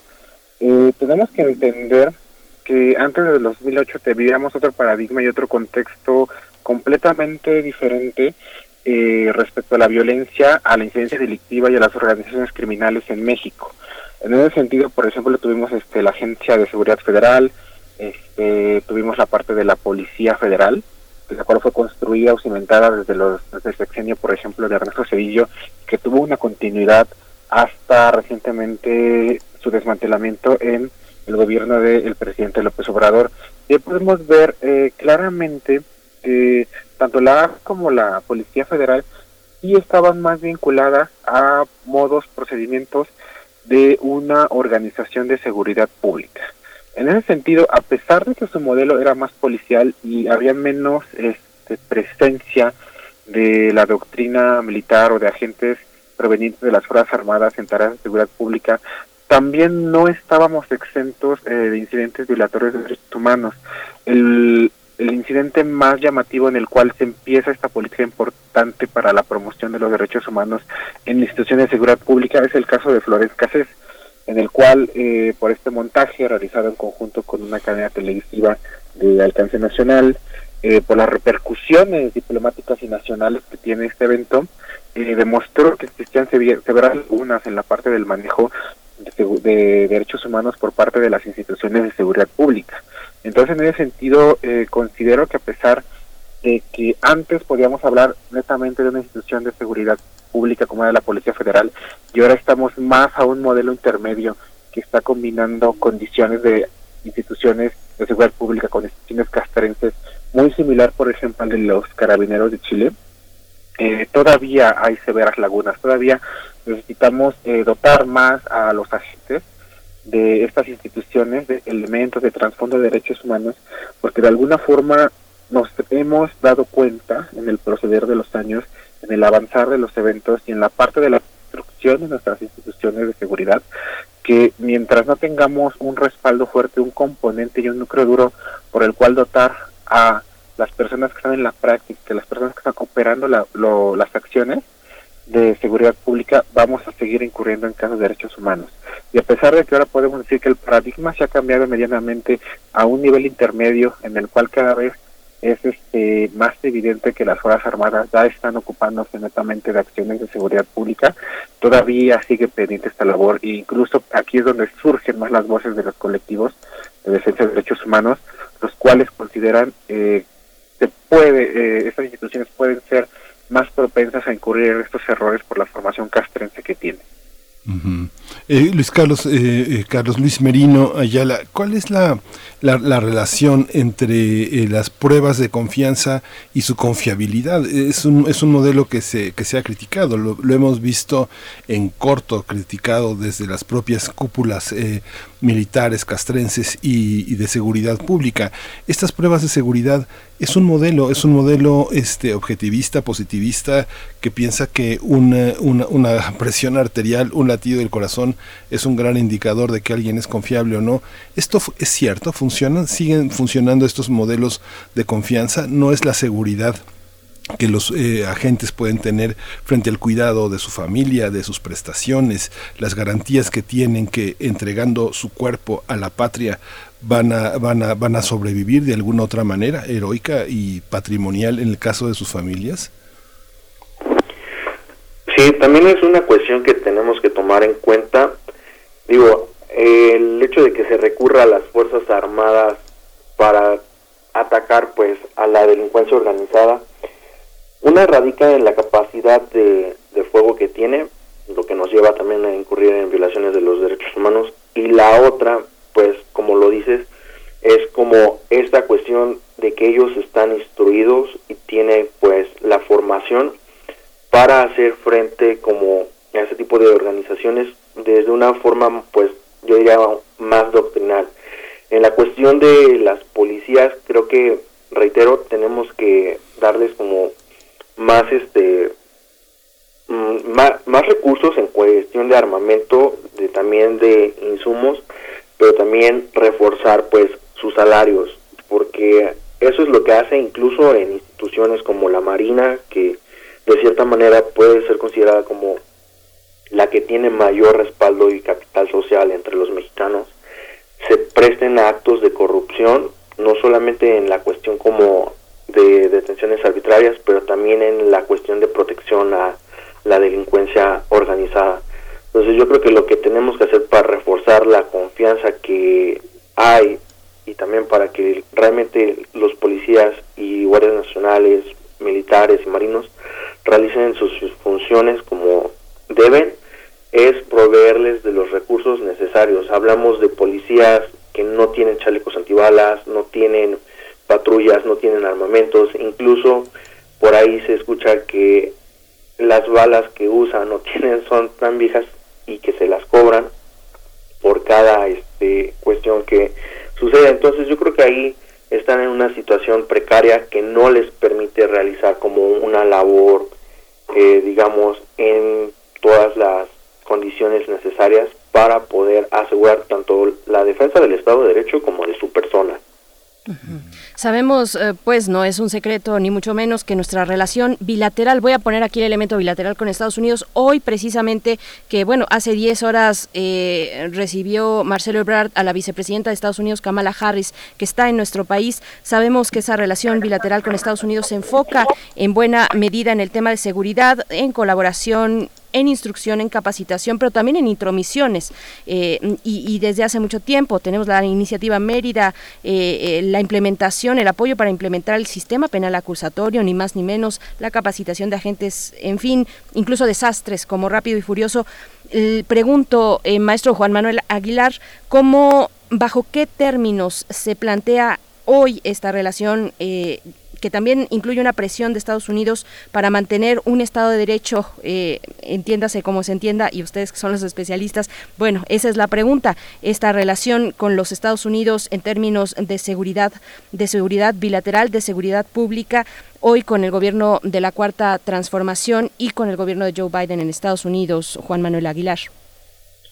Y en esta parte, eh, creo que el tema de seguridad se va a mantener vigente eh, bajo dos líneas temáticas que están este, muy presentes en la administración Biden. La primera tiene que ver con el acuerdo migratorio, eh, firmado precisamente el 6 de, jun de junio de 2019, eh, posterior a esta política tuitazos que realizaba Donald Trump, en el cual decía que iba este, a imponer aranceles a México si no se hacía una contención de los migrantes. Este es un punto muy trascendente incluso para el tema eh, de seguridad en el ámbito de la relación bilateral México-Estados Unidos, pero también incluso para el proceder de la Guardia Nacional.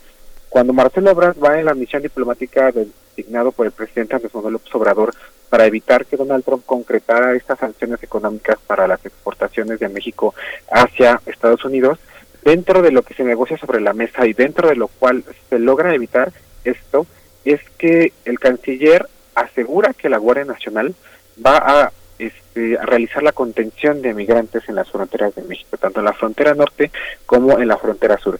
Y ahí empieza una parte muy controversial sobre el proceder de la Guardia Nacional. Por ejemplo, cuando vemos las cifras del despliegue de la Guardia Nacional en Chiapas, uno de los estados con las los menores rangos o los menores este, cifras de incidencia delictiva a nivel nacional y vemos la cantidad de efectivos de guardias nacionales que han sido desplegados en ese territorio, entramos en una fuerte controversia porque se empieza a ver que hay otras zonas, por ejemplo el caso concreto que ya citó Carlos Aguililla, Michoacán, en el cual hay situaciones vinculadas al combate al crimen organizado que son más severos. En el mismo caso, el incidente del Culiacanasto, que causó mucha controversia por la parte del arresto de Ovidio Guzmán y que, bueno, de alguna forma fue un fracaso grande atribuido a la Guardia Nacional. Entonces, en ese sentido, ¿por qué hay tan despliegue? ¿Por qué se realizan estas acciones? Porque se va a hacer la contención de migrantes a través de los guardias nacionales.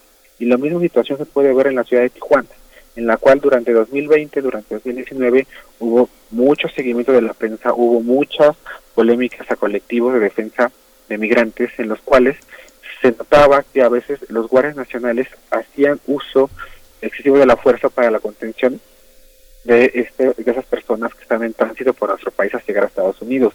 Entonces yo creo que se va a mantener vigente y yo creo que es una prioridad que a pesar de la transición en el gobierno de Estados Unidos de un gobierno demócrata desde un republicano va a continuar. El otro tema que también está causando mucha controversia y que de alguna forma el presidente lo ha politizado mucho es el apoyo eh, de organizaciones o del gobierno de Estados Unidos organizaciones como USAID, como la misma, y en la cual de alguna forma se usó como una carta para mantener un discurso constante dentro de las conferencias mañaneras del presidente y que de alguna forma ha causado mucha polémica. Obviamente eso está dentro de la mesa, obviamente Estados Unidos no va a responder a esta comunicación como lo espera el presidente, como él lo incita constantemente dentro de su conferencia a través de una nota diplomática, pero ¿qué hacen los dijo hace unos días el presidente Joe Biden que va a incrementar 10 millones de dólares al apoyo de estas organizaciones para la promoción de acciones y de la política exterior de los Estados Unidos alrededor del mundo. Entonces yo creo que esos son dos temas el principal eje de acción dentro de la cooperación y los temas de seguridad vinculados entre México y Estados Unidos durante la actual administración continúa siendo eh, la inestabilidad política en Centroamérica, eh, en la creación de caravanas migrantes y el paso de estas grandes caravanas por el territorio de México con su intención de llegar a los Estados Unidos, para el cual la Guardia Nacional va a tener que ser un estratégico su contención y que no logren alcanzar pues la frontera entre México y Estados Unidos. Por supuesto. Bueno, y agregar a esa lista de momentos eh, importantes y muy descriptivos de la relación bilateral, agregar los, en, términos, en términos de seguridad, de seguridad eh, bilateral y nacional, agregar eh, al desastre la, detención del general Salvador Cienfuegos, que esto ya le toca directamente al gobierno de la cuarta al gobierno de Andrés Manuel López Obrador, Carlos Luis Merino, mm, pues sobre esa misma línea de la relación bilateral, cómo entender la capacitación de agentes, no solamente de la Guardia Nacional, sino también de policías civiles precisamente a la luz de esta relación que muchas veces es presión bilateral también, eh, Carlos Luis Merino.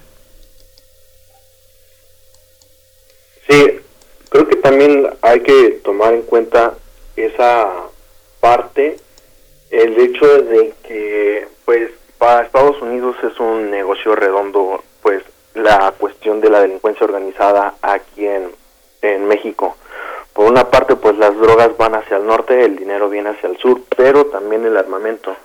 Yo creo que aquí lo que hay que reforzar es que se respete el, Estado de Derecho y también, insisto, no, no hay más solución que dotar a nuestras instituciones de seguridad pública y también, pues, en el caso de la Guardia Nacional, porque algo que hemos estado como eh, haciendo hincapié en el hecho del armamento, eh, la cuestión de que, por ejemplo, eh, tanto la Marina como el Ejército ya están pasando a usar un armamento pues que es más acorde a las tareas de seguridad pública. Vemos que otras instituciones, por ejemplo, como pueden ser los departamentos de policía de los Estados Unidos, eh, de hecho en parte de nuestro trabajo tomamos como referencia el departamento de, de policía de Los Ángeles, sí usa este tipo de armamento, pero el problema es que en el inter de que la Guardia Nacional se conforme y se le pueda como dotar del armamento que requiere, se le está delegando pues el que era como anteriormente utilizado por el ejército. Entonces yo creo que ahí también hay una cuestión que debemos este cuidar, es dotar del armamento adecuado. Igual hay como compras que ha estado realizando la Guardia Nacional a través de la Secretaría de la Defensa Nacional de armamento que pues no es acorde a estas funciones y también de que pues principalmente este armamento viene de Estados Unidos. Hay compras de otros países eh, europeos, pero yo creo que lo que tenemos que cuidar es, es precisamente eso, dotar de a nuestras instituciones de las mejores este, herramientas y también de las capacitaciones. Ujú. Yo recuerdo que alguna vez pude conversar con la persona encargada de este de recursos materiales en, en la Comisión Nacional de Seguridad y justamente eh, en la, en la- perdón en la, en, la, en la- armería y decía que bueno no, no existía un chaleco antibalas que el gobierno mexicano pudiera comprar que pudiera contener las balas de la este del armamento que tenía la, delincuencia organizada no había no había manera las mirillas los seguimientos este las armas sensibles al calor a la distancia los grandes zooms que pueden hacer pues prácticamente nuestros policías están a merced de un, de un, de un armamento que solo traen los grandes mercenarios del mundo. Pero quería preguntar, este, justamente, eh, Juan Manuel Aguilar, eh, ustedes hacen un análisis, en el análisis que presentan, analizan periódicos como El Universal, La Jornada, Crónica, El Sol de México, El Heraldo. A la luz de sus análisis, ¿estos periódicos se deben de tasar con la misma moneda? ¿Son iguales? ¿Son este regionalmente son idénticos? ¿Proceden de maneras distintas frente a los distintos conflictos que se presentan? ¿Cómo entender una, una unidad de medida metodológicamente hablando con periódicos que aparentemente no son iguales? ¿O sí son iguales? La Jornada, El Universal, El Sol de México, El Heraldo y el periódico Crónica. Eh, en ese sentido es obviamente que los diarios tienen diferentes líneas editoriales. Y, por ejemplo, en este sentido, la metodología corresponde a que son diarios de cobertura nacional. En ese sentido, eh, se abarca esto porque de alguna forma estos grandes empresas, em- empresas de medios tienen la certeza y tienen la garantía de que la información que van a estar este, publicando ha pasado por un proceso de verificación. Y de alguna forma, eso es que entre los nombres que sí hay de alguna forma dentro del el- la discusión que se adjudican a diferentes tendencias políticas. De alguna forma, esto se hace porque al comprobar, verificar la información en un en estas fuentes, al menos de estos diarios, podemos tener la certeza de que los incidentes se han estado. Antes que se hizo dentro de la metodología y que fue importante analizar es que muchas veces eh, la cantidad de personas involucradas en el enfrentamiento, también la cantidad de bajas, sea para las organizaciones criminales o la cantidad de agentes eh, de seguridad pública, tanto de la Guardia Nacional como de las Fuerzas Armadas, variaba dentro de las diferentes que revisábamos. Para esto lo que hacíamos era continuar para una verificación más completa, hasta los cinco, los cinco diarios y llegábamos a encontrar casos en los cuales los enfrentamientos eran de una cobertura mediática de tal magnitud que de ahí de alguna forma ya se podía identificar la información en concreto, el número concreto de bajas, número de la forma de proceder tanto de los agentes de seguridad pública como de los agentes del crimen organizado, o incluso, por ejemplo, eh, del, del conflicto que hubo entre campesinos y agentes de la Guardia Nacional al caso concreto de la tres señalados que de alguna forma fueron escogidos, eh, precisamente son seleccionados razón de que hay información más completa. El caso, por ejemplo, del abatimiento de la Catrina en Michoacán, en, la, en el municipio de Aguililla, el caso de La Boquilla y el caso, por ejemplo, del enfrentamiento de Fuerzas Armadas y la Tropa del Infierno con este agentes del cártel del noreste allá en Tamaulipas, son concretas de las cuales la fuerza generó gran información, los diferentes en independencia eh, de las líneas políticas lo documentaron de una forma muy precisa y de alguna forma se pudo sustraer información para hacer una reconstrucción de estos enfrentamientos. Lo interesante pues, aquí es ver que dentro de la podemos ver que hay casos en los cuales eh, la Guardia Nacional de las Fuerzas Armadas pudo proceder de una forma correcta. ocurrió una guerrilla en el cual usan un uso proporcional de la fuerza, uno al respeto de los derechos humanos, incluso cuando este fue a esta eh, personalidad vinculada al cártel Jalisco Nueva Generación, se le proporcionó luchas médicos para este, sanar los heridos este, realizar dentro del enfrentamiento con todo realizado con apoyo de derechos humanos. Y de alguna forma aquí vemos que el secretario de los de seguridad pública de la en las Fuerzas Armadas también casos donde el más representativo es el análisis de Tamaulipas, cuando agentes de la Guardia Nacional y las Fuerzas Armadas se enfrentan a la tropa del infierno y se incurren en múltiples este, errores que hace un incidente muy polémico y que obviamente va propenso a la violación de derechos humanos. Sí. Por último, Carlos Luis Merino, eh, brevemente, pues ya estamos prácticamente en el cierre, ¿cuál es tu percepción eh, del reflejo que ha hecho la prensa nacional eh, de, la, Guardia Nacional? Pienso, fundamentalmente en tres periódicos, el Universal, Reforma y La Jornada, ¿no? ¿Cómo, ¿Cómo percibes tú? ¿Cómo ha sido reflejada? ¿Te parece ¿Te parece que ha sido, eh, con todo y que hablamos de verificar, de tener información puntual, ¿te parece que eh, lo, reflejan sin sesgos la prensa nacional? creo que hay una hay algo que limita y es que en, en algunas ocasiones nos percatamos que estos medios pues lo que hacen es replicar la información de otros periódicos locales o de alcance este, estatal.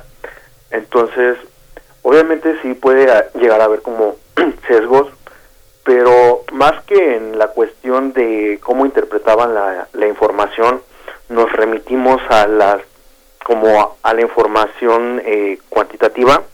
Obviamente sí requeríamos como tomar en cuenta el contexto en el que sucedieron y cómo narraban la noticia, pero precisamente hicimos esta metodología para tomar en cuenta eh, pues diversos medios y tener como una mejor este imagen de, de lo sucedido no incluso podemos llegar a ver eh, incluso tal vez en, en el título en el simple hecho de decir como masacre en, Tamaulipas y el hecho de que otros medios pongan por ejemplo abaten a 12 este 12 sicarios en Tamaulipas pues ya nos da como un, un poco de contexto para saber como qué tipo de, de, este, de postura va a adoptar el, el medio. Eh, tratamos de ser también lo más imparciales, eh, como analistas no nos fijamos tanto en la cuestión de si este medio u otro tiene una afinidad, ya sea al gobierno o no, o si las críticas son muy duras. Creo que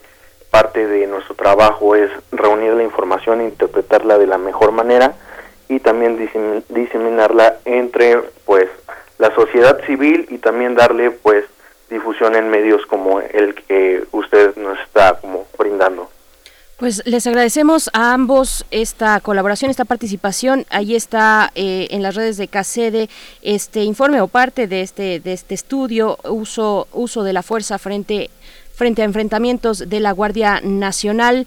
Maestro Juan Manuel Aguilar Antonio, bueno, ya hemos platicado con otros integrantes de CACEDE, ahora lo que comenta mi compañero Miguel Ángel Quemain respecto a cómo da cuenta de estos hechos, de hechos de violencia, eh, de nota de nota policial también los distintos medios. Él mencionaba medios de cobertura nacional pero hay que pensar también en los medios locales la censura que se ha originado a partir de, de grupos organizados incluso infiltrados en gobiernos locales eh, la censura hacia la prensa, porque es la prensa eh, local la que vive en los lugares donde documenta también estos hechos de violencia. Es algo que ya hemos abordado, pero no quería dejar de mencionarlo porque también es eh, nos da una beta muy importante, muy interesante y que no debemos olvidar cuando hablamos de la cobertura mm, mediática de los hechos de seguridad en este país. Maestro Juan Manuel Aguilar Antonio, investigador de CACEDE, doctorante en Relaciones Internacionales de la Facultad de Ciencias Políticas y Sociales de la UNAM. Muchas gracias por eh, este encuentro esta mañana aquí en Primer Movimiento.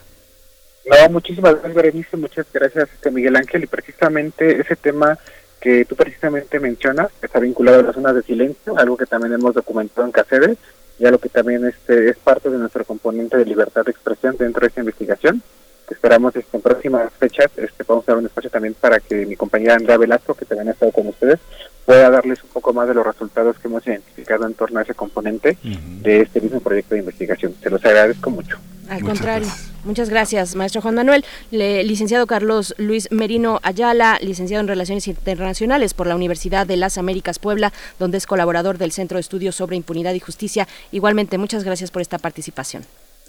No, a ustedes, muchas, muchas gracias por el espacio. Gracias.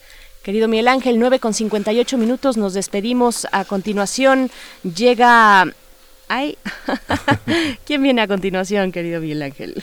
Pues la continuación es una canción con la que es desde Amanitas y la pieza se llama Lluvia Frenesí. Con esto nos vamos a, a, despedir esta, esta mañana. Les agradecemos su escucha. Nos escuchamos mañana. Esto fue Primer Movimiento. El mundo desde la universidad. Quédense con las esquinas del azar.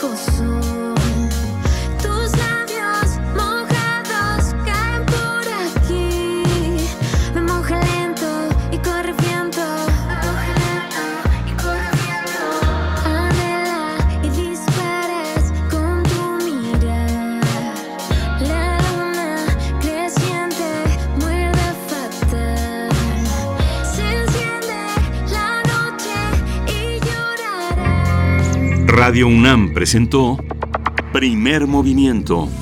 El mundo desde la universidad. Con Berenice Camacho y Miguel Ángel Quemain en la conducción. Frida Saldívar y Violeta Berber, producción. Antonio Quijano y Patricia Zavala, noticias. Miriam Trejo y Rodrigo Mota, coordinadores de invitados. Cámara Quirós, redes sociales. Arturo González y Socorro Montes, Operación Técnica. Locución, Tessa Uribe y Juan Stack.